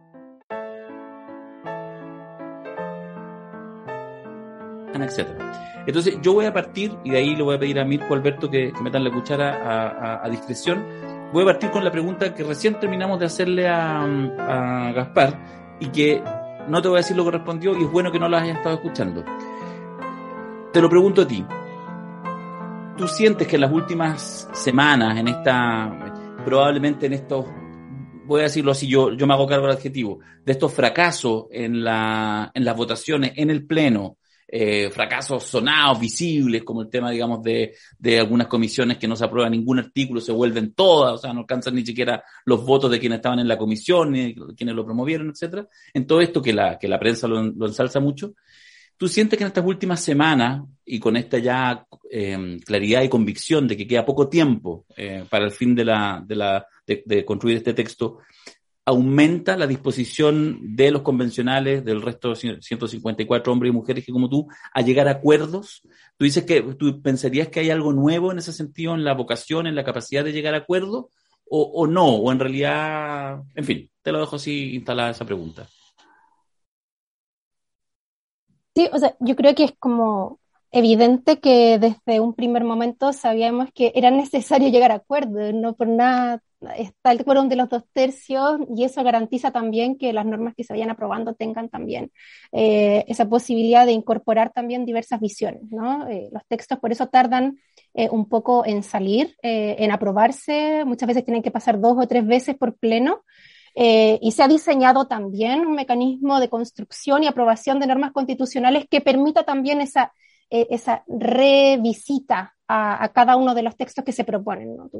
Se proponen primero las iniciativas de normas, se aprueban en general dentro de una comisión, se, envían todas las sugerencias, las sugerencias de modificaciones, se vota en particular, luego llega a pleno, se vota en general, luego pasa a particular y si no alcanza los dos tercios se devuelve a la comisión, se hace una nueva revisión, se incorporan las observaciones y vuelve nuevamente al pleno. O sea, todo eso estaba pensado de antemano no por nada, porque se sabía que era necesario eh, llegar a acuerdos, ¿no? A amplios acuerdos, no solamente entre una comisión, que muchas veces, a veces se distorsiona eh, la proporción de las distintas fuerzas políticas dentro de una comisión, sin embargo, en la pasada por pleno eh, hay una, hay una capacidad, ¿cierto?, de incorporar también de una forma más, eh, más realista respecto a la distribución de las fuerzas de la convención misma, que permite finalmente en la segunda pasada o tercera en muchos casos eh, llegar ya finalmente a una norma más depurada, más consensuada, que termina siendo aprobada. Eh, creo que eso, la, señal de que llevamos más de 80 normas aprobadas, que tenemos un texto ya que va tomando forma, eh, da cuenta finalmente de que siempre ha estado esa disposición de llegar a acuerdos y no necesariamente luego de un, bueno, una, una evidente derrota tal vez de, este primer intento en la Comisión 1 particularmente, que ha generado mucho ruido, pero la verdad es que tampoco es como que fuese lo más importante, ¿no? O sea, yo que estoy en la comisión de forma de Estado, bueno, cada uno defenderá su comisión, ¿no? Pero a mí me parece que ya le sacamos una gran tajada a la torta pensando en la desconcentración del poder y sacarlo de Santiago y distribuirlo hacia las regiones que nadie está mirando. Eh, o sea, pareciera que nadie estuviera mirando. Y, y realmente son cosas tremendamente significativas que no hacen el tremendo ruido que eh, supuestamente eh, significa el fracaso, entre comillas, de una comisión que no es tal, porque lo único que pasó fue que, bueno, llegaron a un acuerdo muy tarde, llegaron a un acuerdo al último día, no fue posible afinar los detalles y esos detalles se manifestaron en votaciones incongruentes a la hora de votar en particular dentro de la comisión y llegó un sistema que tenía injertos senatoriales, que por ahí lo dije, que eh, es como había una resistencia cierta a resignarse a un Congreso un Congreso que tuviera, que, ostentara toda la potestad legislativa y una Cámara muy disminuida frente a, las fuerzas bicameralistas, pues que no se resignaron y comenzaron a votar eh, cosas de, que venían desde otros sectores, ¿no? principalmente de la UDI. Y, llegó finalmente un texto que era inaprobable por ningún sector porque tenía un poco de un modelo y un poco de otro diseño y eso como es, como es un sistema que en sí tiene que, tiene que ser coherente en forma completa, fue imposible aprobarlo. Pero nada, hay un consenso de base que se sigue trabajando en base a ese consenso, ese primer acuerdo, y, bueno, hoy entiendo que a, las a las 23.59 tienen que llegar ya a una segunda propuesta, y si esa segunda tiene todavía que revisitarse, pues está la posibilidad de que vuelva nuevamente a la comisión y por última vez tener su última oportunidad para ser aprobada. Y no me cabe duda que eso va a suceder, o sea, es lo que ha sucedido con todas las comisiones en su segunda o tercera pasada por pleno, esta no va a ser la excepción integró Marcos Barraza, así que Marcos tienes atribuciones, por lo tanto puedes desmutearte. Y, Hola, ¿cómo estáis? ¿Cómo estáis, Marco? Bien, ¿y tú? Un abrazo. Bien, bien. Llegando, llegando al, Hola. al DEPA, ¿o no? Hola, Mirko. Sí, sí, sí. Eh, y, hago al tiro la, actualizo la información. Eh, el, el plazo es hasta el lunes se amplió el plazo para la presentación de la Comisión de Sistema Político, entonces se está trabajando, estamos trabajando arduamente. Ah, ya, hay cocina entonces, ¿o no? Eh, sazonamiento, diría yo. Eh, eh, se están revisando las normas. Se están revisando las normas. Te hago el tiro la pregunta que le hacía a Elisa. ¿Ha mejorado la capacidad de acuerdo, sientes tú, en la medida que se acerca el fin del proceso y sobre todo en este inicio, en este marzo, un poquito movido, un poquito a nivel, por lo menos, de opinión pública, medio traumático? Mira, yo creo, eh, alcancé a escuchar la, intervención de, Elisa, a quien saludo. Eh, yo creo que han operado dos cosas con el rechazo eh, de los informes y de las respectivas normas. Por un lado, creo que efectivamente el Pleno tiene el carácter del espacio amplio deliberativo que se ha tomado con a plenitud, valga su condición de Pleno, la potestad de mejorar y ajustar las normas. Sin ir más lejos, el día de ayer se votó el informe de la Comisión de Medio Ambiente, Orden Económico, el primer informe, eh, en su segunda versión, y muchas de las normas que habían sido rechazadas fueron finalmente aprobadas. Y yo me quedo con la impresión de la lectura de cada una de las normas que el ejercicio de revisión de las respectivas propuestas permitió ajustar un texto bastante sólido en términos de una constitución con perspectiva ecológica. Eh, y eso el Pleno lo ha ido haciendo, eh, digamos, en cada uno de los debates y votaciones en, en, general y luego en particular. Es decir, ha ido eh, perfeccionando el contenido de, de, las respectivas normas. Pero también, sin perjuicio de este carácter de ajuste, de mejoramiento, cada colectivo ejerce la fuerza que tiene que ejercer a propósito de intentar hacer prevalecer sus puntos de vista en términos constitucionales. Eh, y los rechazos no se explican solamente en el mejoramiento de la norma, sino que en ajustar las expectativas mías, eh, tratar de hacer prevalecer el contenido que me parece más pertinente, digo en términos genéricos, eh, y en otros casos también hacer que eso sobre, porque en el debate de la Comisión de Sistema Político había un acuerdo previo pero que fue progresivamente desdibujado por, eh, eh, por la derecha que no era parte del acuerdo, para, para ser bien justos, ellos no, no, suscribieron un acuerdo inicial, pero sí otros sectores que habiéndolo suscrito eh, no quisieron, digamos, concurrir luego a, honrar a, plena, a plenitud el acuerdo. Entonces, es un ejercicio y la discusión que se está dando ahora tiene que ver precisamente con ajustar ese ejercicio de fuerzas políticas respecto de las normas sobre el sistema político y particularmente, diría, con, un especial énfasis en eh, la comisión, en, el ámbito del sistema legislativo. Perdona, antes que entre Alberto Mico, es que es solo sobre lo mismo. Ahora, eso podría entonces generar el riesgo que algunos sectores se parapetren en, en, en negar esa posibilidad de concurrir a ese acuerdo, entendiendo que tu número probablemente para muchas cosas no sea 154, sino sea más cercano a 110 o 115 si es que dejamos al, conjunto de la derecha fuera. O sea, fíjate tú que en la discusión eh, sobre el sistema político, eh, uno de los constituyentes de la ex concertación se retiró eh, básicamente cuestionando el carácter del acuerdo que está cursando en estos momentos. Eh, y no así eh, el otro sector de la derecha que está participando en la discusión. Entonces, aquí son estrategias de, digamos, afinamiento de normas, de posicionamiento de ideas, de retrasar, porque en la medida que el tiempo se acorta, el, el, ejercicio y la presión operan en detrimento de la expectativa que tiene el respectivo colectivo. Entonces, eh, ahora es lo más parecido a la política. Alberto Mirko. Y yo quería preguntarle un poco por eh, una de las tensiones, yo sé que no, no, la, Elisa no, no es parte de la, de la comisión de sistema político, pero que tiene que ver con algo que cruza el momento y, cruza la composición de la propia convención, que es la tensión entre partido y movimiento. ¿ah? y cómo el, sistema político o la, el diseño de un sistema político incorporaba el movimentismo y equiparaba movimientos a partidos de alguna manera. Independiente de cómo queda, ¿cómo lo ven ustedes? Ese tema. Porque bueno, yo vengo sosteniendo en la cosa nuestra hace rato que estamos pasando de la democracia de partido a, un sistema de participación y democracia mucho más de movimiento y causa. Pero por, por eso me interesaba particularmente. No hay orden, como quieran. Sí, o sea, bueno, no sé, ahí lo vamos imponiendo con Marco, pero a mí me parece que no eh, eh, se desdibuja un poco eh, esa, esa línea diferenciadora respecto a un, a un, partido y un movimiento dentro de la convención. En términos prácticos, de alguna manera igual estamos trabajando eh, de manera colectiva, en colectivos de determinadas fuerzas políticas que nos identificamos dentro de un sector.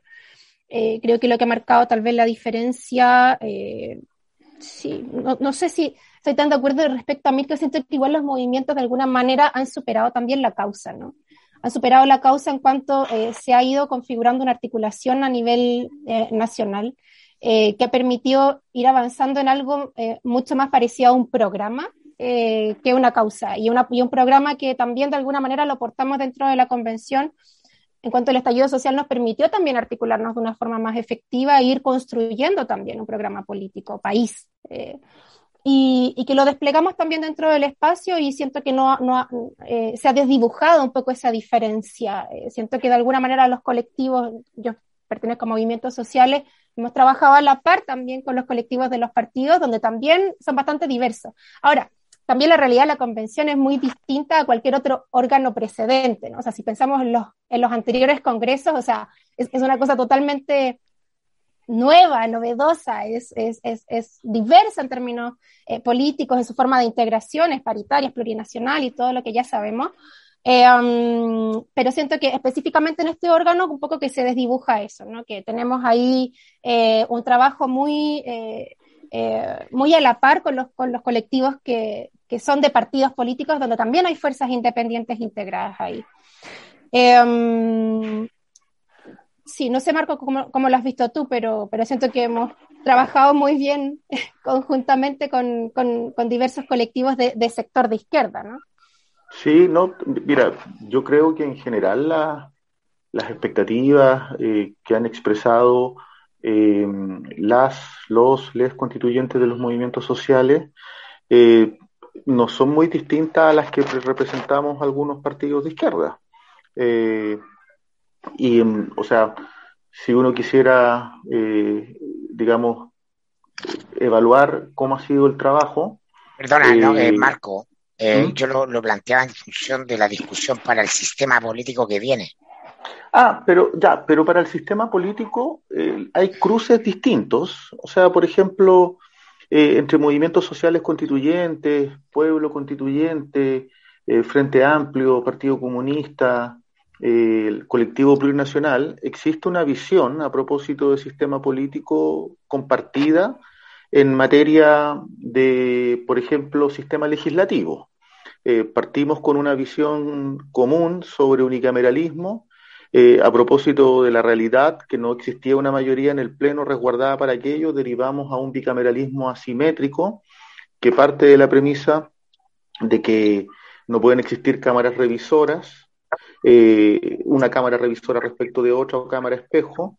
En el debate, eh, por ejemplo, sobre donde hubo más diferencias entre movimientos sociales y partidos fue sobre el carácter del régimen político, a saber si es que existía presidencialismo eh, atenuado versus algún tipo de semipresidencialismo o parlamentarismo. En este caso prevaleció un régimen presidencial atenuado.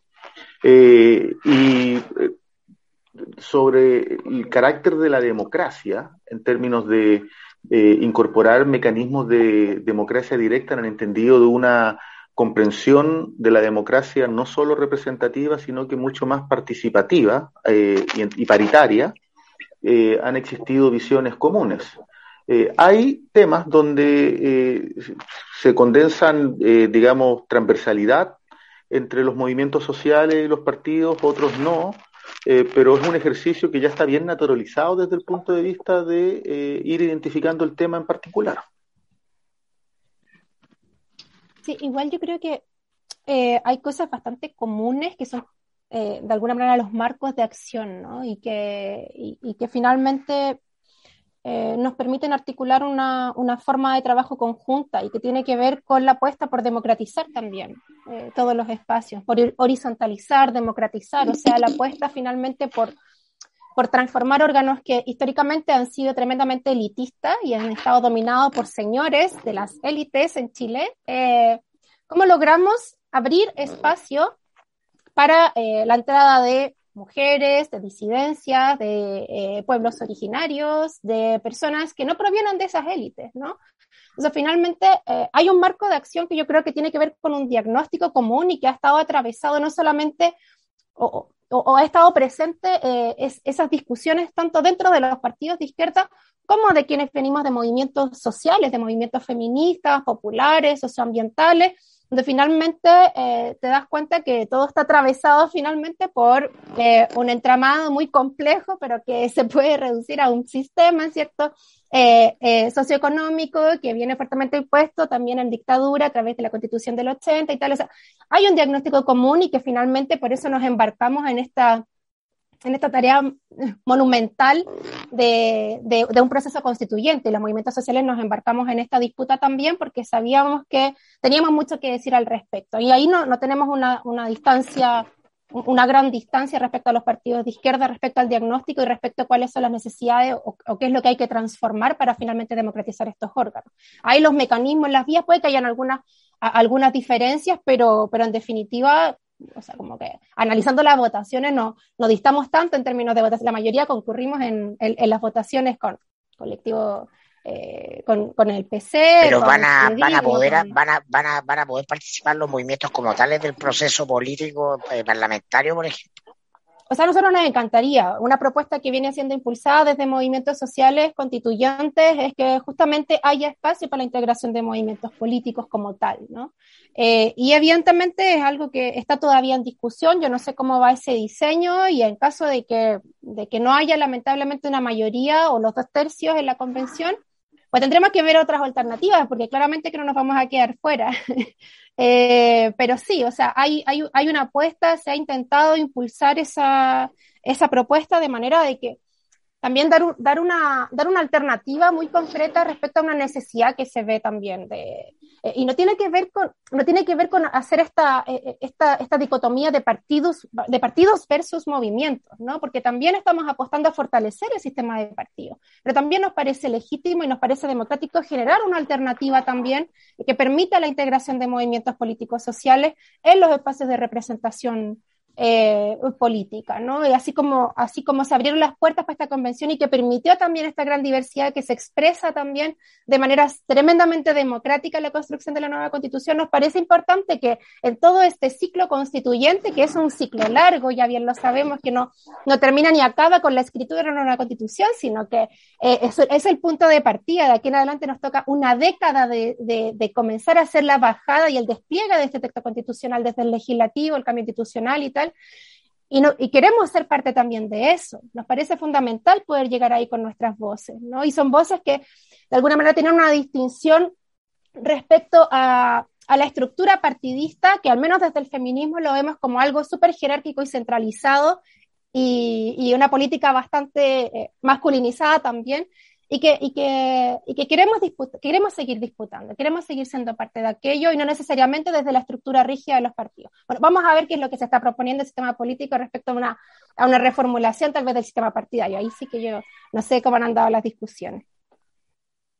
Sí, yo quería hacer eh, dos preguntas. Una es básicamente una, una, aclaración sobre ese mismo punto que Elisa estaba manifestando, que, que conocer la opinión de de Lisa y de Marcos al respecto, porque eh, ¿cuál sería la diferencia eh, entre esa visión de los movimientos sociales con ciertos derechos cercanos a los partidos o con los mismos derechos eventualmente?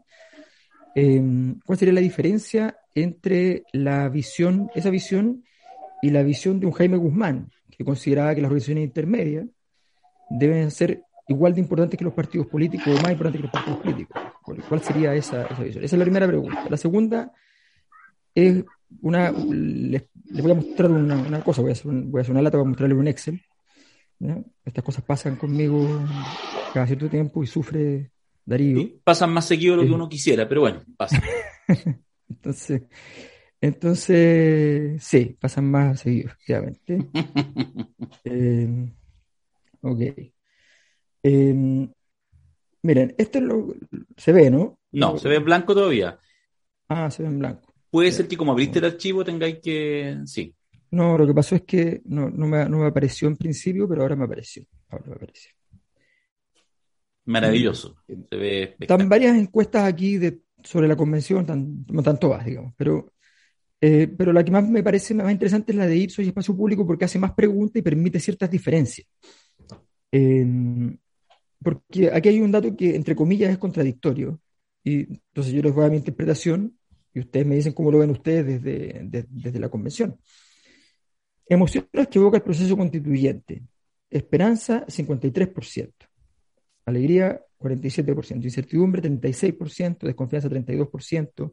Miedo, 22%. Confusión, 19%. Indiferencia, 14%. O sea, se podía votar por más de una, ¿no? Evidente, pero efectivamente hay hay una alta incertidumbre, pero hay más esperanza, en fin. Pero cambia radicalmente el dato cuando uno lo mira desde el punto de vista, ¿qué frase lo representa más sobre lo que va a pasar en 10 años con la nueva constitución?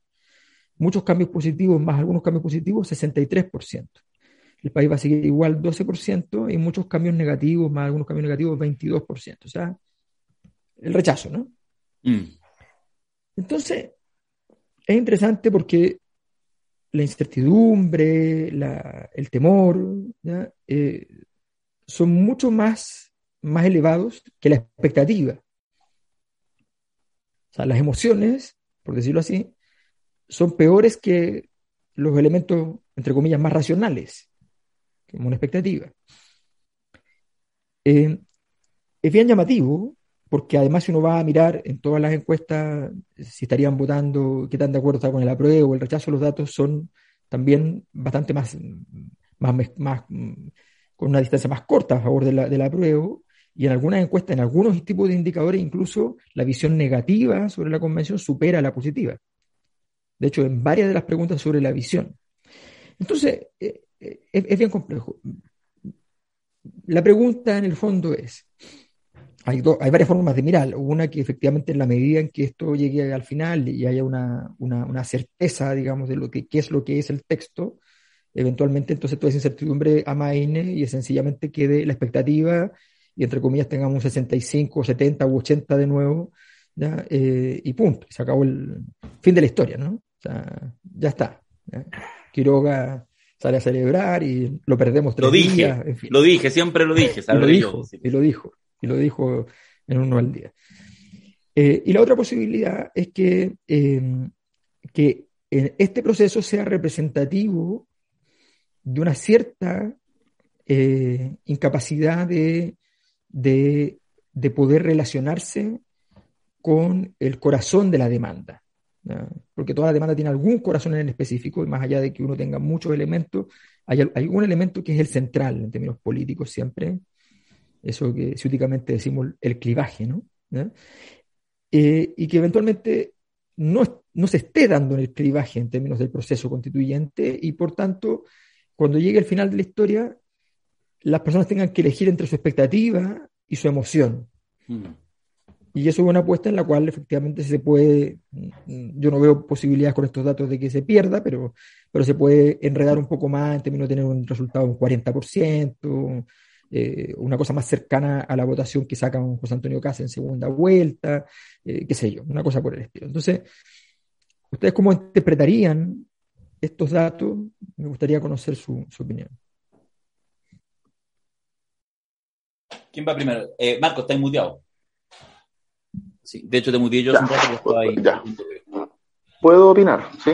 Eh, mira, dos, a propósito de las las dos preguntas, preguntas, reflexiones. El debate sobre la participación de los partidos políticos en el sistema político y el debate, por cierto, sobre eh, la inclusión en el sistema político de los movimientos sociales, de, en el caso de nosotros nos gusta hablar, digo nosotros los comunistas, más bien de organizaciones políticas sociales, para hacer la distinción, eh, no ha estado, o ha estado, digamos, en, la reflexión, diría yo, transversal en la discusión, eh, la preocupación por el, eh, por el origen guzmaniano de la constitución pinochetista en términos de los grupos intermedios. No ha sido una discusión liberada de aquello, más bien ha estado en el meollo del, del debate. y en mi opinión, existe, digamos, yo lo veo de esta manera. Eh, prescindir de los partidos políticos, pese a la crisis de representatividad, de legitimidad y de formas de organización que existen, sería, digamos, un error y un despropósito. Creo que los partidos debiesen ser fortalecidos en la institucionalidad eh, desde el fortalecimiento programático. Eh, y eso, digamos, es parte, en mi opinión, eh, digamos, del, debate de cómo se refuerzan los mecanismos de participación democrática. Eh, eh, pero también sería incompleto un debate y una transformación importante si no se reconociera que la política requiere de una oxigenación, que es también atender y reconocer que hay formas de organización y participación que son distintas a las tradicionales. Eh, por tanto, la constitución nueva, de alguna manera, y las futuras leyes tienen que hacerse cargo de eso. Ahora, esto cruzado con un debate también de perspectiva. Eh, esta es una opinión muy personal lo que voy a decir. Yo creo que, eh, estando de acuerdo con que se tienen que incorporar formas de participación eh, y de representación política distintas a los partidos, yo veo con preocupación y, con, y temor, pensando en el futuro, eh, que el ingreso a la institucionalidad de los movimientos sociales termine por asimilarlo y cooptarlos. Eh, y que pierdan el carácter eh, transformador que, es la esencia de un movimiento, por decirlo de alguna manera. Y ahí hay una reflexión que hacer y, y, que tiene que, en alguna medida, operacionalizarse desde el punto de vista de cuál es el grado de inclusión y participación política. Eh, y esa discusión, eh, digamos, tiene que ver, diría yo, con eh, cómo uno visualiza el Estado, no en el presente solamente, sino que en el mediano y en el largo plazo. nuestra posición ha sido que esta constitución tiene que incorporar definiciones estratégicas que permitan concebir y definir el Estado para la transformación social. Eh, pensando especialmente en las expectativas que están depositadas en la Convención eh, y en la nueva Constitución. pero ahí hay una discusión que hay que, eh, que creo que no se agota en solo el nuevo texto constitucional. Creo que viene, viene para largo. las, otras constituciones en América Latina innovaron, pero no de manera tan profunda como experiencia comparada. aquí hay un debate que dar. Y en materia de, de cuál, digamos, lo que, lo que muestran las encuestas o los estudios de opinión. Hace poco me tocó eh, presentar, o más bien comentar, el estudio del Latinobarómetro del trabajo, donde eh, hacía una, eh, digamos, preguntaba, consultaba respecto de cuáles eran las expectativas en materia de reformas derivadas de la nueva constitución.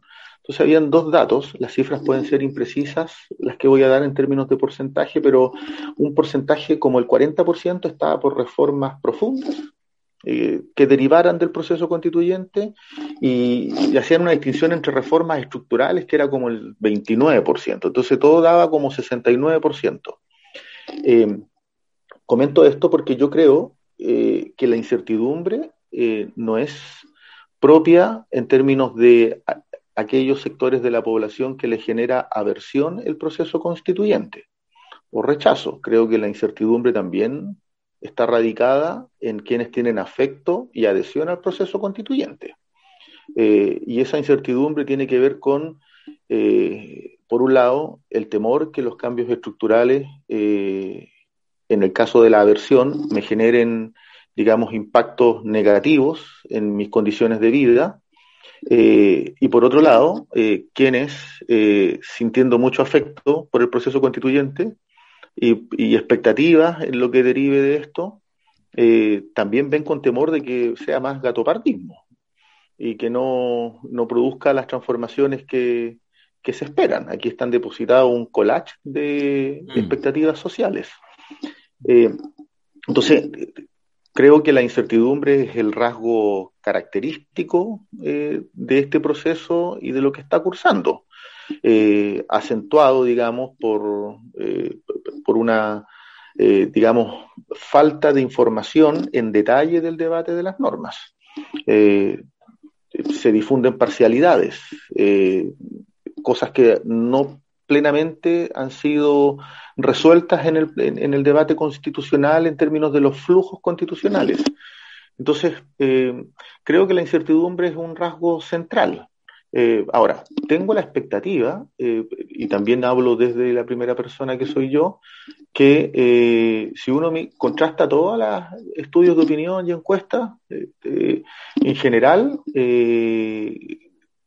pese a la incertidumbre, hay harta aún, eh, digamos, eh, confianza o expectativa depositada que esto eh, puede llegar a buen término y además que es correlativo con una prevalencia de la prueba.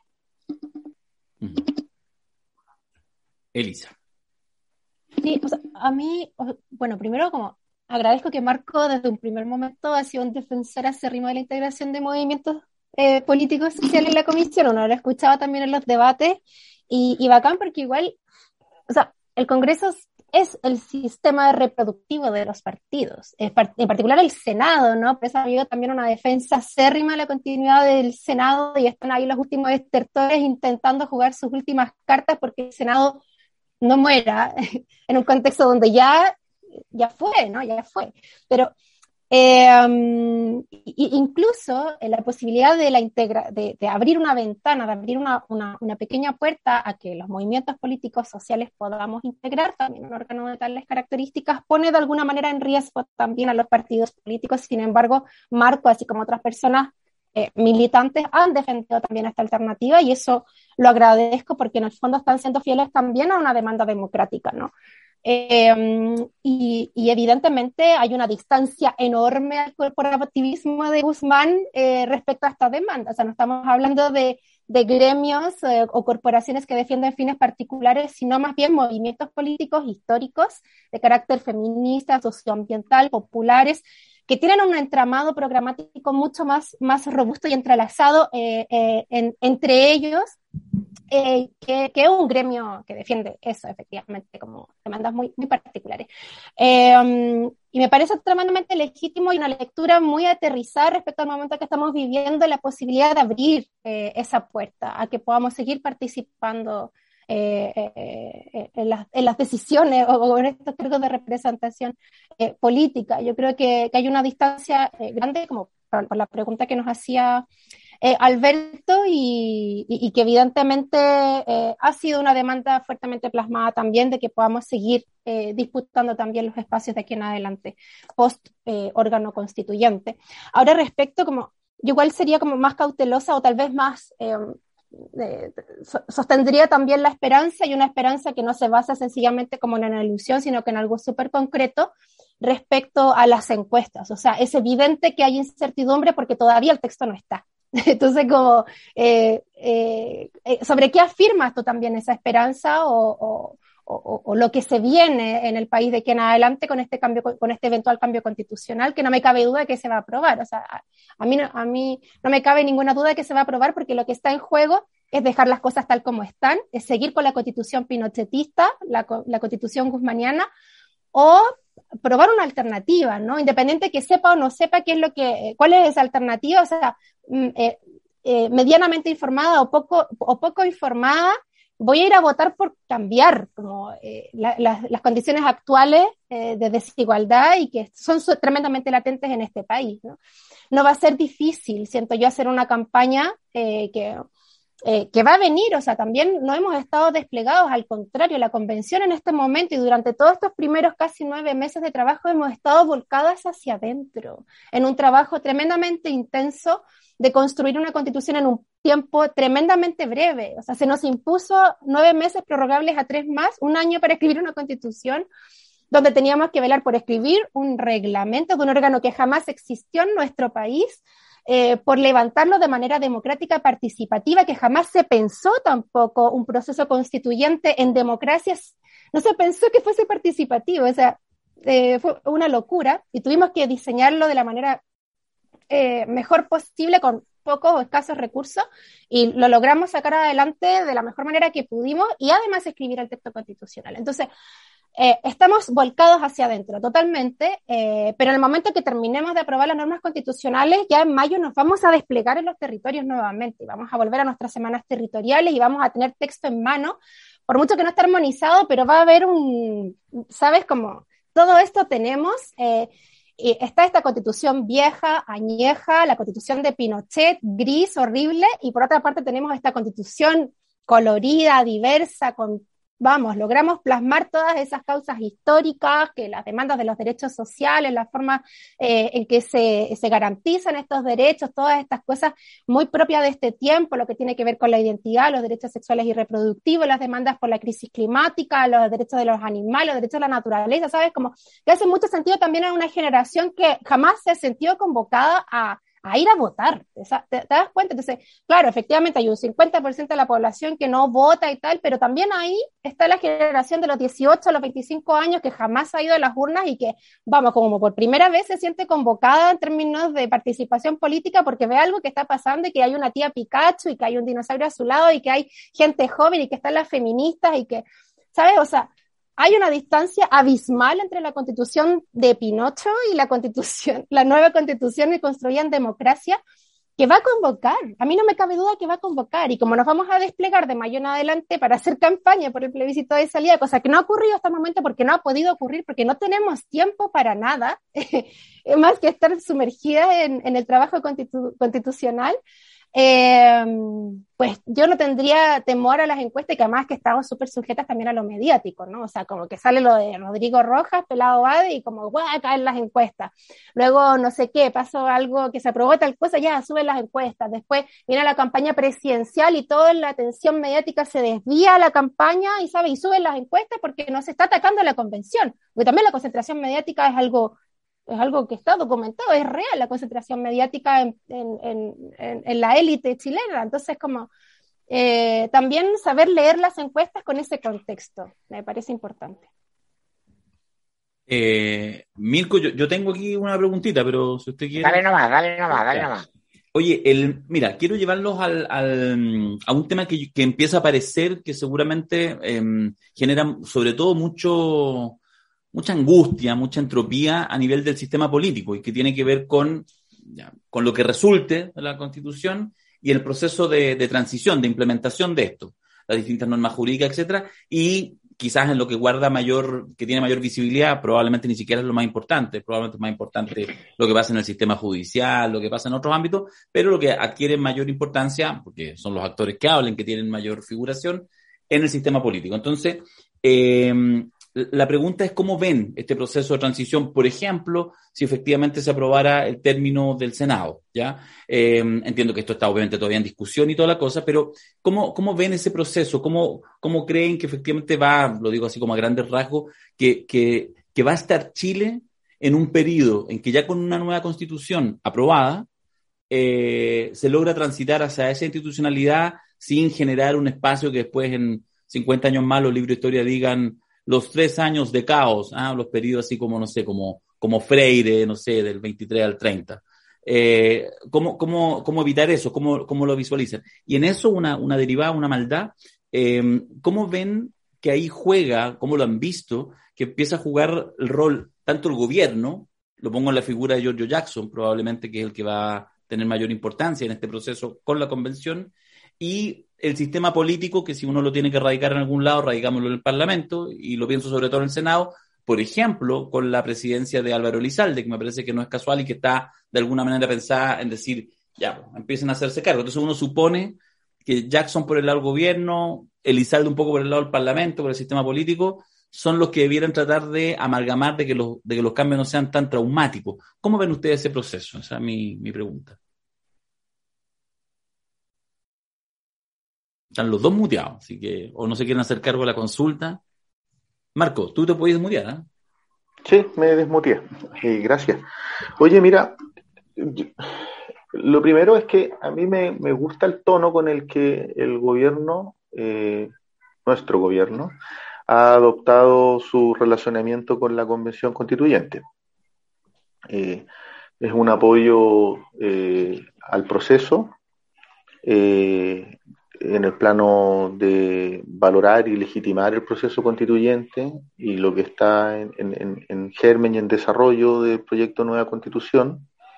Es un apoyo, si se quiere, también logístico, eh, opinante desde el punto de vista eh, de las eh, decisiones importantes que están cursando, pero no interviniente.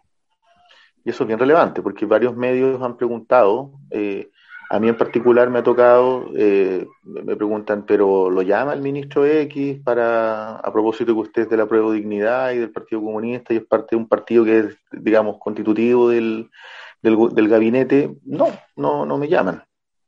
Eh, y el debate ha tenido precisamente esa eh, libertad constituyente en términos de autonomía y de liberación. Y tiene las tensiones propias de esto también, porque es evidente que, que Álvaro Lizalde sea presidente del Senado, eh, tiene que ver también con la defensa corporativa de la propia institucionalidad que es el Senado. Y eh, son muchos los mensajes que se envían por la prensa por parte de senadores y senadores y senadoras eh, que hacen una defensa de la institucionalidad existente, eh, digamos que que, en muchos casos, o sea, tiene la legitimidad de ser la opinión política de cualquier persona, eh, y a eso adicionándole que es representante popular, eh, pero son, es poder constituido, eh, digamos que, que, a veces, en mi opinión, traspasa los límites, en términos de opinión política, sobre todo cuando se es parte de la corporación. no lo estoy diciendo por Álvaro en particular, yo, él ha sido bastante cuidadoso, encuentro yo, en sus declaraciones. Mm. Eh, pero es evidente que hay un diseño ahí, eh, pensando en eso. Eh, ahora, Perdona, Marco, inicial... pero ¿Mm? Marco, mi, mi, deformación periodística es inevitable, porque sí. el, el, buena parte de, de ese peso en, en, tratar de incidir, de generar influencia, está en los senadores de apruebo dignidad, perdón, en los senadores de el nuevo oficialismo, que no son de dignidad, pero como decía Boric, ojalá que sean pronto parte de un nuevo pacto político. Entonces, por, por ejemplo, el senador Quintana, ¿no? que defiende la, la preeminencia del Senado. El senador insulta a los senadores socialistas. ahí, hay, una cuestión para el gobierno, para el gobierno que eh, necesita mover rápidamente ciertas cosas en el Parlamento y que tiene un Senado 50 y 50, eh, es muy, muy cuesta arriba, prácticamente imposible. O sea, yo no con esto no quiero, no estoy desconociendo de que hay presiones. De hecho, lo he dicho en los medios. Hay presiones. Eh, de senadoras, senadores eh, del Partido Socialista, eh, de la democracia cristiana, no todos, ciertamente, eh, o del PPD, que claramente están defendiendo con toda la fuerza que puedan tener la existencia de la institución Corporación Senado. En un debate que incluso a veces tiene rasgos eh, fuera de la realidad respecto de los impactos que ha tenido el Senado en la política desde el 90 en adelante. Eh, eso existe, sí, eh, es real. O sea, hay descalificación incluso en los medios a propósito de constituyentes. pero también hay que decir que, por ejemplo, en el caso de los comunistas, que somos, tenemos senadores hoy día, en el presente y del Frente Amplio no ha habido esa presión de ninguna manera. Y en el caso nuestro, nosotros estamos comprometidos con una transformación del diseño político institucional así de gruesa y eso no obsta que seamos parte del gobierno. Y habrá y por eso es tan importante que la convención constituyente cumpla con el plazo legal del 4 de julio a objeto eh, de que esa tensión, porque esto repercute en tensiones en el gobierno, se aminore también al máximo.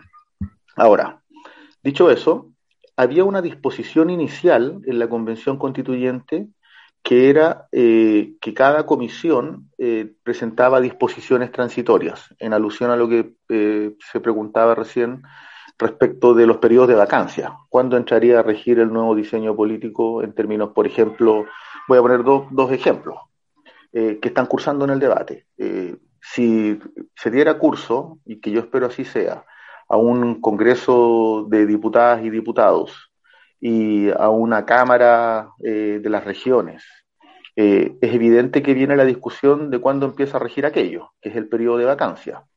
O, para ser más fresquitos aún en el debate, eh, el debate sobre cómo reformar carabineros, porque hay normas que van a empezar a discutirse sobre el rol de las Fuerzas Armadas y el rol de las fuerzas de orden y seguridad y seguridad pública, en, digamos, a partir de esta nueva constitución. Eh, bueno, se tomó la decisión de que una vez que el texto eh, fue una decisión votada en el Pleno, esté debidamente, digamos, las normas del texto constitucional estén aprobadas, se va a abrir un periodo eh, de disposiciones transitorias para presentar por parte de las constituyentes y de los constituyentes, eh, donde ahí hay que ser muy finos a propósito de eh, cuál es el periodo de implementación de esta nueva institucionalidad, que va a tener impactos políticos, que va a tener impactos económicos, y por lo mismo, nosotros, en el caso de los constituyentes de Chile Digno y del Partido Comunista, estamos iniciando un debate y una reflexión que nos permita tener, eh, digamos, mucha precisión, mucha certidumbre eh, respecto de estas disposiciones transitorias eh, y este periodo de vacancia para la nueva institucionalidad. porque desde nuestra perspectiva, además, hay que conjugarlo con una cuestión que es clave. Por ejemplo, el programa de gobierno de la prueba de dignidad y las declaraciones del gobierno respecto a la reforma en pensiones han señalado en los medios que se está a la espera de los resultados del proceso constituyente. Pues bien, eh, hay que tener mucha eh, precisión de temporalidad respecto de eh, cuándo debiese empezar a regir la nueva institucionalidad en materia de seguridad social, que claramente desde nuestra óptica debiese erradicar a las AFP y pensar en una seguridad social con estándar OIT. Entonces ahí hay un, son debates que además impactan y por eso hay que ser tan preciso en eh, la ejecución del gobierno de la prueba Elisa. A mí me parece que hay una, hay una, clara diferencia entre mm, la política de gobierno de Gabriel y su gabinete versus el oficialismo como en amplio sentido, eh, y donde claramente hemos tenido un, apoyo eh, irrestricto, como tremendamente manifiesto por parte de, eh, del gobierno y, se ha respetado íntegramente la autonomía del órgano constituyente, ¿no? Versus eh, este oficialismo donde caben también eh, algunos sectores eh, que han hecho una defensa corporativa horrorosa, ¿no? Como a este órgano que les permite autorreproducirse, ¿no? Y que pareciera que ya es los últimos estertores lo que les va quedando para poder seguir subsistiendo. Estoy hablando particularmente de PPD, de la DC, ¿no? Donde tenemos también tremendamente disminuido ese sector el órgano constituyente. Entonces, Evidentemente, nosotros estamos pensando como en términos de transitoria y que lamentablemente es algo que sabemos que no va a tener agua en la piscina para aprobarse, es como, vamos, de aquí a un plazo de un año se llaman a nuevas elecciones y reseteamos todo. Porque, ¿de qué nos sirve un gobierno que está pro transformaciones, pro proceso constituyente, pro todos los cambios que hay que, que hay que realizar y que se necesitan con urgencia, que no tiene un congreso que les siga el ritmo, ¿no? Es un congreso zombie, es un congreso que son muertos vivientes, es un congreso que es como un reflujo de la política de los últimos 30 años. Tienes un congreso sin paridad, un congreso sin escaños reservados, un congreso sin movimientos sociales, un congreso sin fuerzas populares, o sea, vamos, tenemos a Fabiola Campillay que es como la excepción que confirma la regla. Entonces, eh, no sé, cuánto quisiéramos nosotras poner una transitoria de esas características, pero bueno, al menos sabemos que más de cuatro años no nos va a durar eh, este Congreso en el Senado tampoco, porque de qué nos va a servir para las transformaciones que necesitamos, ¿no? Entonces, yo creo que va a ser súper importante eh, poder hacer un diseño eh, muy bien pensado y que, bueno, es un periodo que se va a abrir prontamente ahora en el mes de abril para las transitorias que permitan efectivamente proponer mecanismos efectivos de transitar del estado actual de las cosas hacia ese horizonte utópico, como también utilizando el, nombre del seminario, ¿no? Eh, que es súper concreto al cual queremos llegar, ¿no? Y, a ese lugar estamos apostando con las normas constitucionales que estamos plasmando actualmente en la Constitución. No estamos pensando en el Chile de hoy, estamos pensando en el Chile de mañana, o sea, ¿hacia dónde queremos llegar? ¿Cómo vamos a superar todas estas barreras?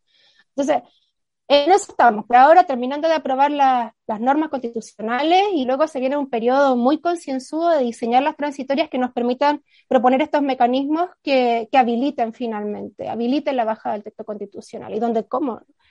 Obviamente que he soñado generar este reseteo del Congreso, si es que, ¿qué vamos a hacer con este Congreso? No sirve para nada debiéramos ir cerrando para respetar el tiempo a más de los convencionales que están súper ocupados. Yo no sé si Mirko, Alberto, quizás alcanzamos todavía una última consulta, alguna reflexión para poder... No, me, que la intensidad de Elisa hablando del actual Congreso, me gustaría saber qué opinan los parlamentarios de la prueba de dignidad del actual Congreso. Yo veía algunos en la televisión muy empoderados hoy día pidiendo el quinto retiro. ¿Eso es una pregunta? no, un comentario, no, un ah, comentario, no va, un comentario. Alberto. Sí, no, yo, yo, yo sigo, ah, trato de, analizar y uno puede obviamente eh, estar, estar planteando una cosa que está resuelta, porque hay muchas cosas que, eh, no sé, a partir de las normas que están aprobadas, uno no sabe todo. ¿ah? Eso, es un dato, o sea, uno sabe que están las normas aprobadas y uno dice, bueno, entonces falta por ver esto seguramente, pero tal vez está resuelto y tal vez no, en fin. Entonces, eso de hecho Gaspar nos dijo algunas cosas, por ejemplo, que, nosotros no habíamos visto en los aprobados, pero que evidentemente entonces seguro que ya están avanzando a paso firme, por ejemplo. Pero en el tema de, cómo se le otorgan eh, poder a los movimientos sociales, yo investigo movimientos sociales, los movimientos sociales son contestatarios, hacen tambalear a los gobiernos, no, se dedican a, lo contrario. Es cierto que algunos movimientos sociales en algunos países logran convertirse en organizaciones sociales y luego organizaciones sociales se pasan a partidos políticos, O, o pasan a ser organizaciones sociales, movimientos políticos, partidos políticos. Eso también ha pasado en Chile, por supuesto, pasó con la generación del 2011, pasó con Jaime Guzmán, estamos con las categorías claro, porque es así. entonces, eh, pero la pregunta que yo me hago es, eh, ¿puede estar ocurriendo puede estar ocurriendo que cuando uno mire el, escenario actual uno mira alrededor hay movimientos sociales que están, que están muy empoderados y que están con fuerza apoyando el proceso de transformación social.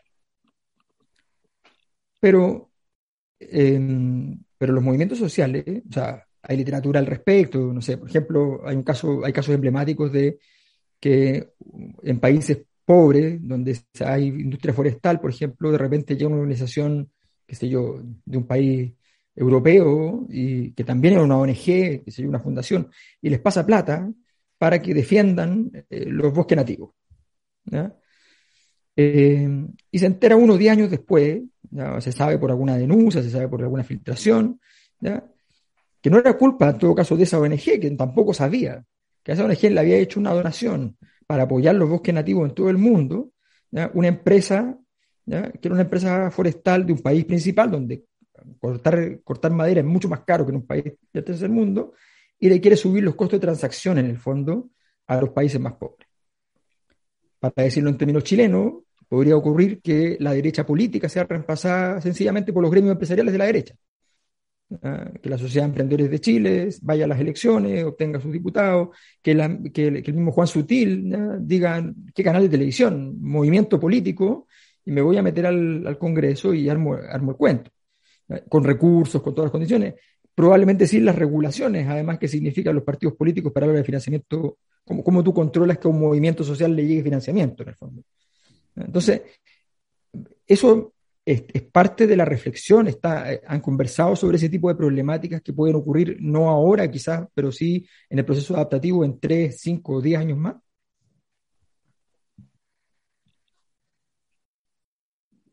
Juegue, don Marco, no, no, no levante el dedo, usted es convencional, Elisa también, se desmutean, nos mutean a nosotros, hablan lo que quieren, así es la cosa. Nosotros somos nosotros somos poder constituido, ustedes son el poder constituyente, entonces para... No, mira, eh, eh, centrándome en la reflexión de Alberto, eh, esa discusión se ha dado, al menos en la Comisión de Sistema Político,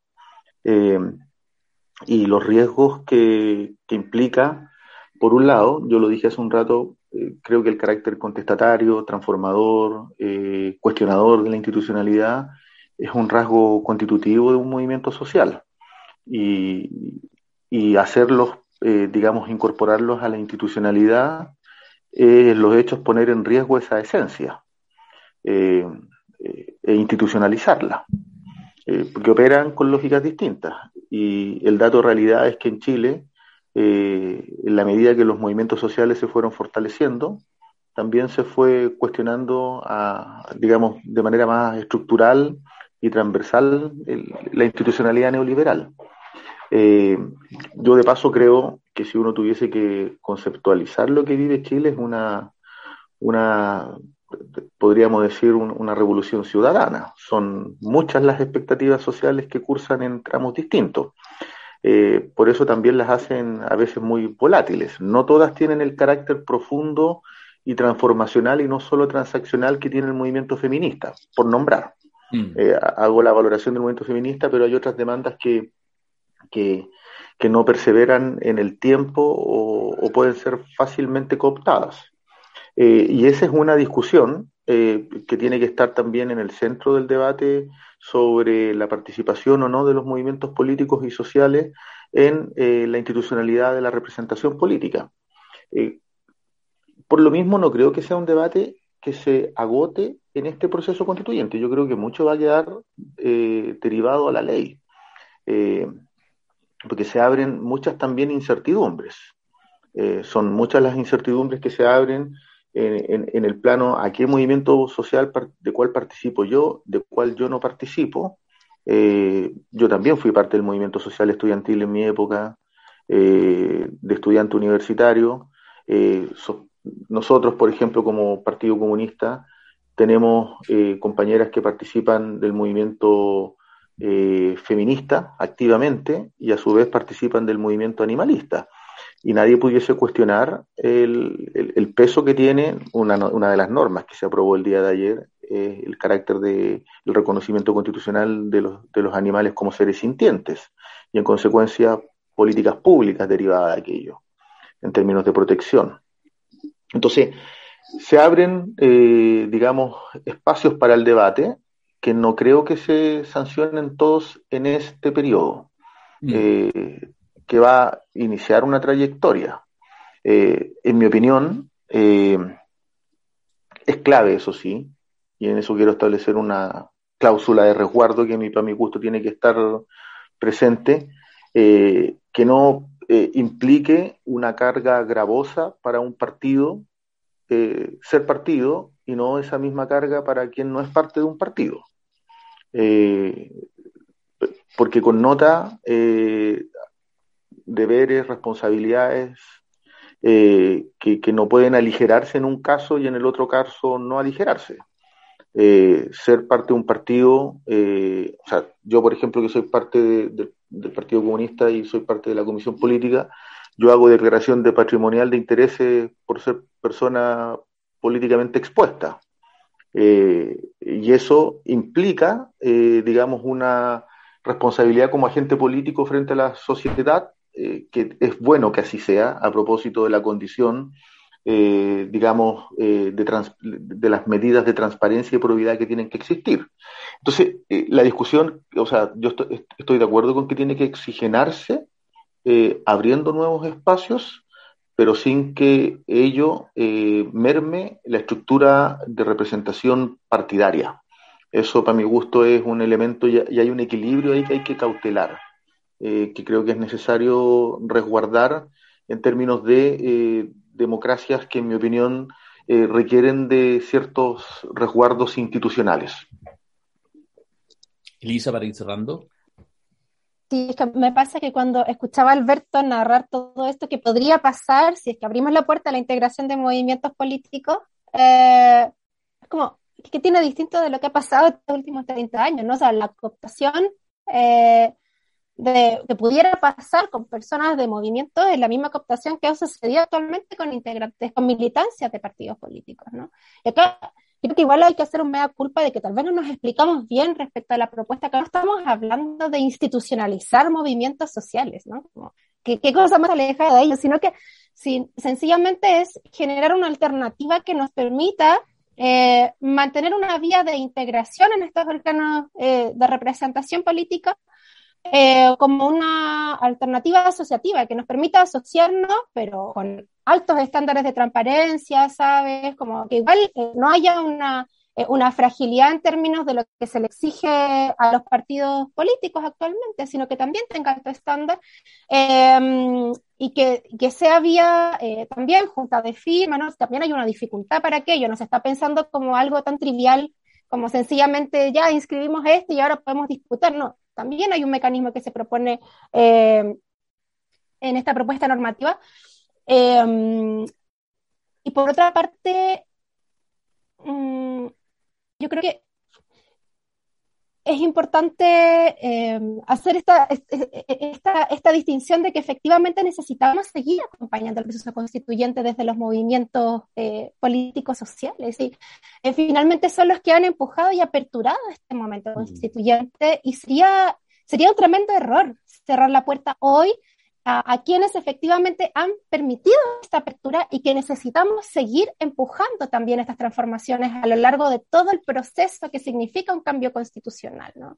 Que, como decía anteriormente, no es solamente el texto, sino que hay que seguir durante al menos una década empujando esto. Y ha sido tremendamente efectivo y lo hemos constatado en el momento que ingresamos a la Convención Constitucional eh, empujar también estos cambios. O sea, qué distinto hubiera sido eh, sin la presencia de, de movimientos populares, feministas, socioambientales, ¿no? De dejarlo nuevamente solamente abierto a los partidos eh, tradicionales, ¿no? me parece importante también que se reconozca eh, ese aporte que, que, tiene este órgano tan diverso y que, y que y podamos seguir abriéndonos a esa posibilidad diversa, pero evidentemente eh, con, un estándar similar, si es que no igual o tal vez mayor, a lo que tienen actualmente los partidos.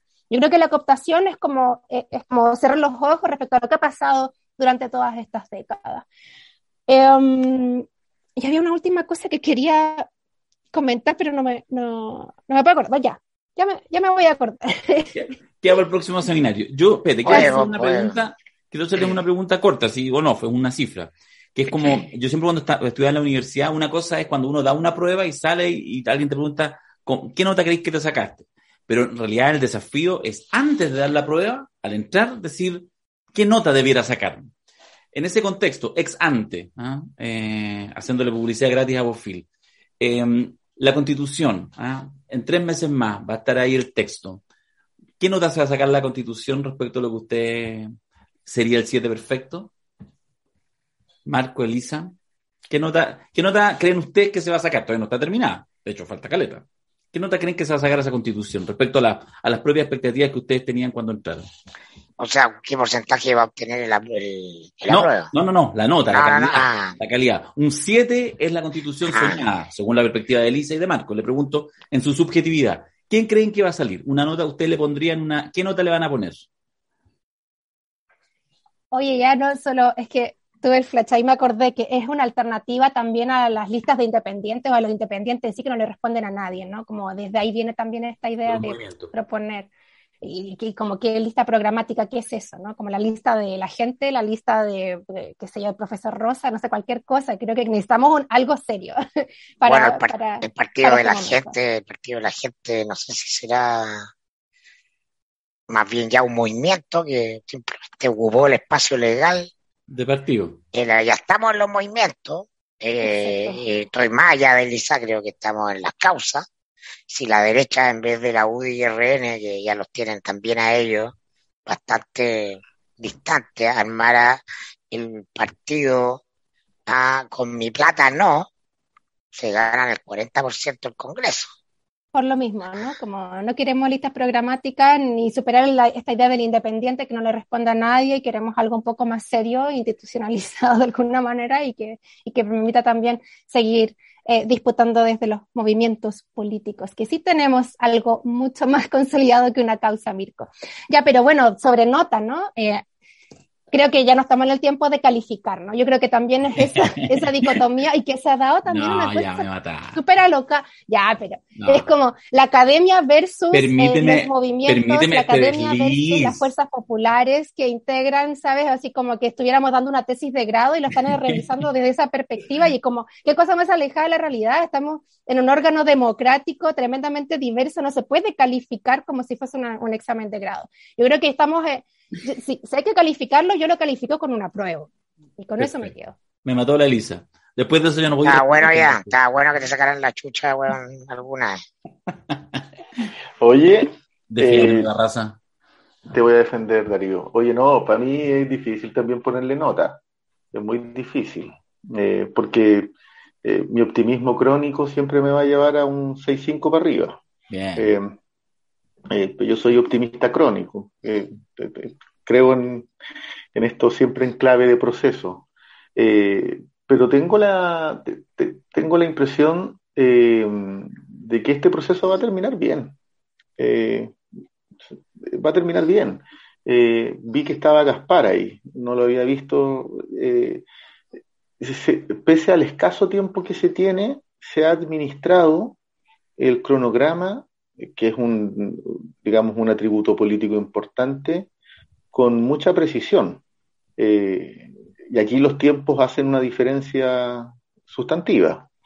Eh, yo creo que vamos a llegar al 4 de julio eh, con un estrés desbordante, eso sí, en todas las y los constituyentes. y creo que en, los próximos días se van a empezar a activar debates sobre pensiones, salud, sobre preocupaciones de primer orden de la ciudadanía. Eh, y eso también va a tener impacto en, cómo se va vinculando la gente respecto del proceso constituyente.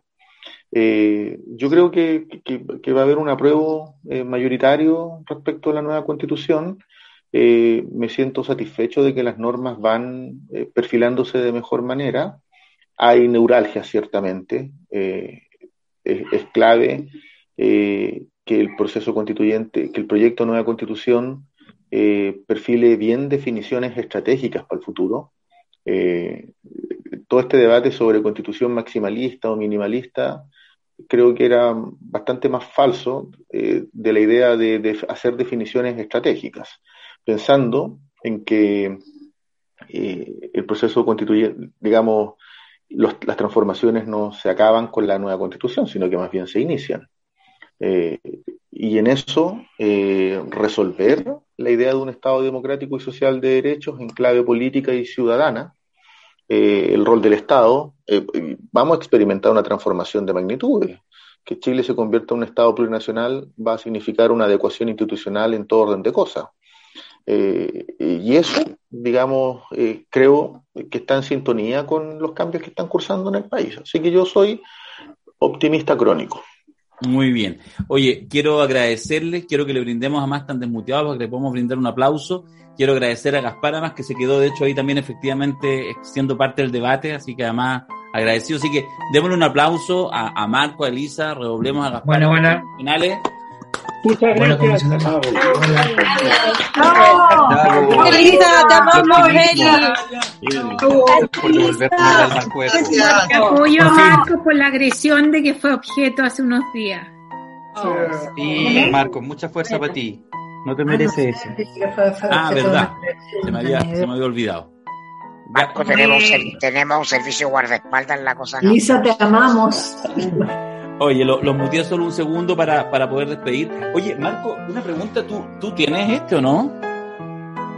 ¿Lo tienes por ahí o no? Sí, lo tengo, lo tengo, lo tengo, lo tengo. Eh, muy contento de tenerlo. Ya, debería mostrarlo en cámara, pero bueno, de, quizás no está en mí. No está cerca de mí en estos momentos. Ya, para otra vez tiene... Para otra vez lo voy a tener. Muy bien. Muy bien, porque esto deberías andar con esto siempre. Te lo colasco es por acá, en la espalda, para que esté en la espalda. No vas a sufrir ninguna agresión y si la sufre, el otro va a morir en el, en el peaje como morí yo recién, gracias a Elisa que, que me que no solo no me respondió, sino que me hizo la gran tapa. Pero bueno, estamos acostumbrados, estamos para eso. De Puching Ball de las lideresas del futuro. Así que nada. Oye, de verdad, muy agradecido. Elisa, Marco, bueno, Gaspar que estuvo. Creo que con Alberto Mirko lo hemos disfrutado espero que ustedes también. Y creo que ha sido un, bálsamo de, de, elementos críticos, pero eh, también con una mirada de mucho optimismo, pero basado en cosas concretas, en ver que están trabajando. Así que muchas gracias, Elisa, Marco, Gaspar, y muchas gracias a todos ustedes.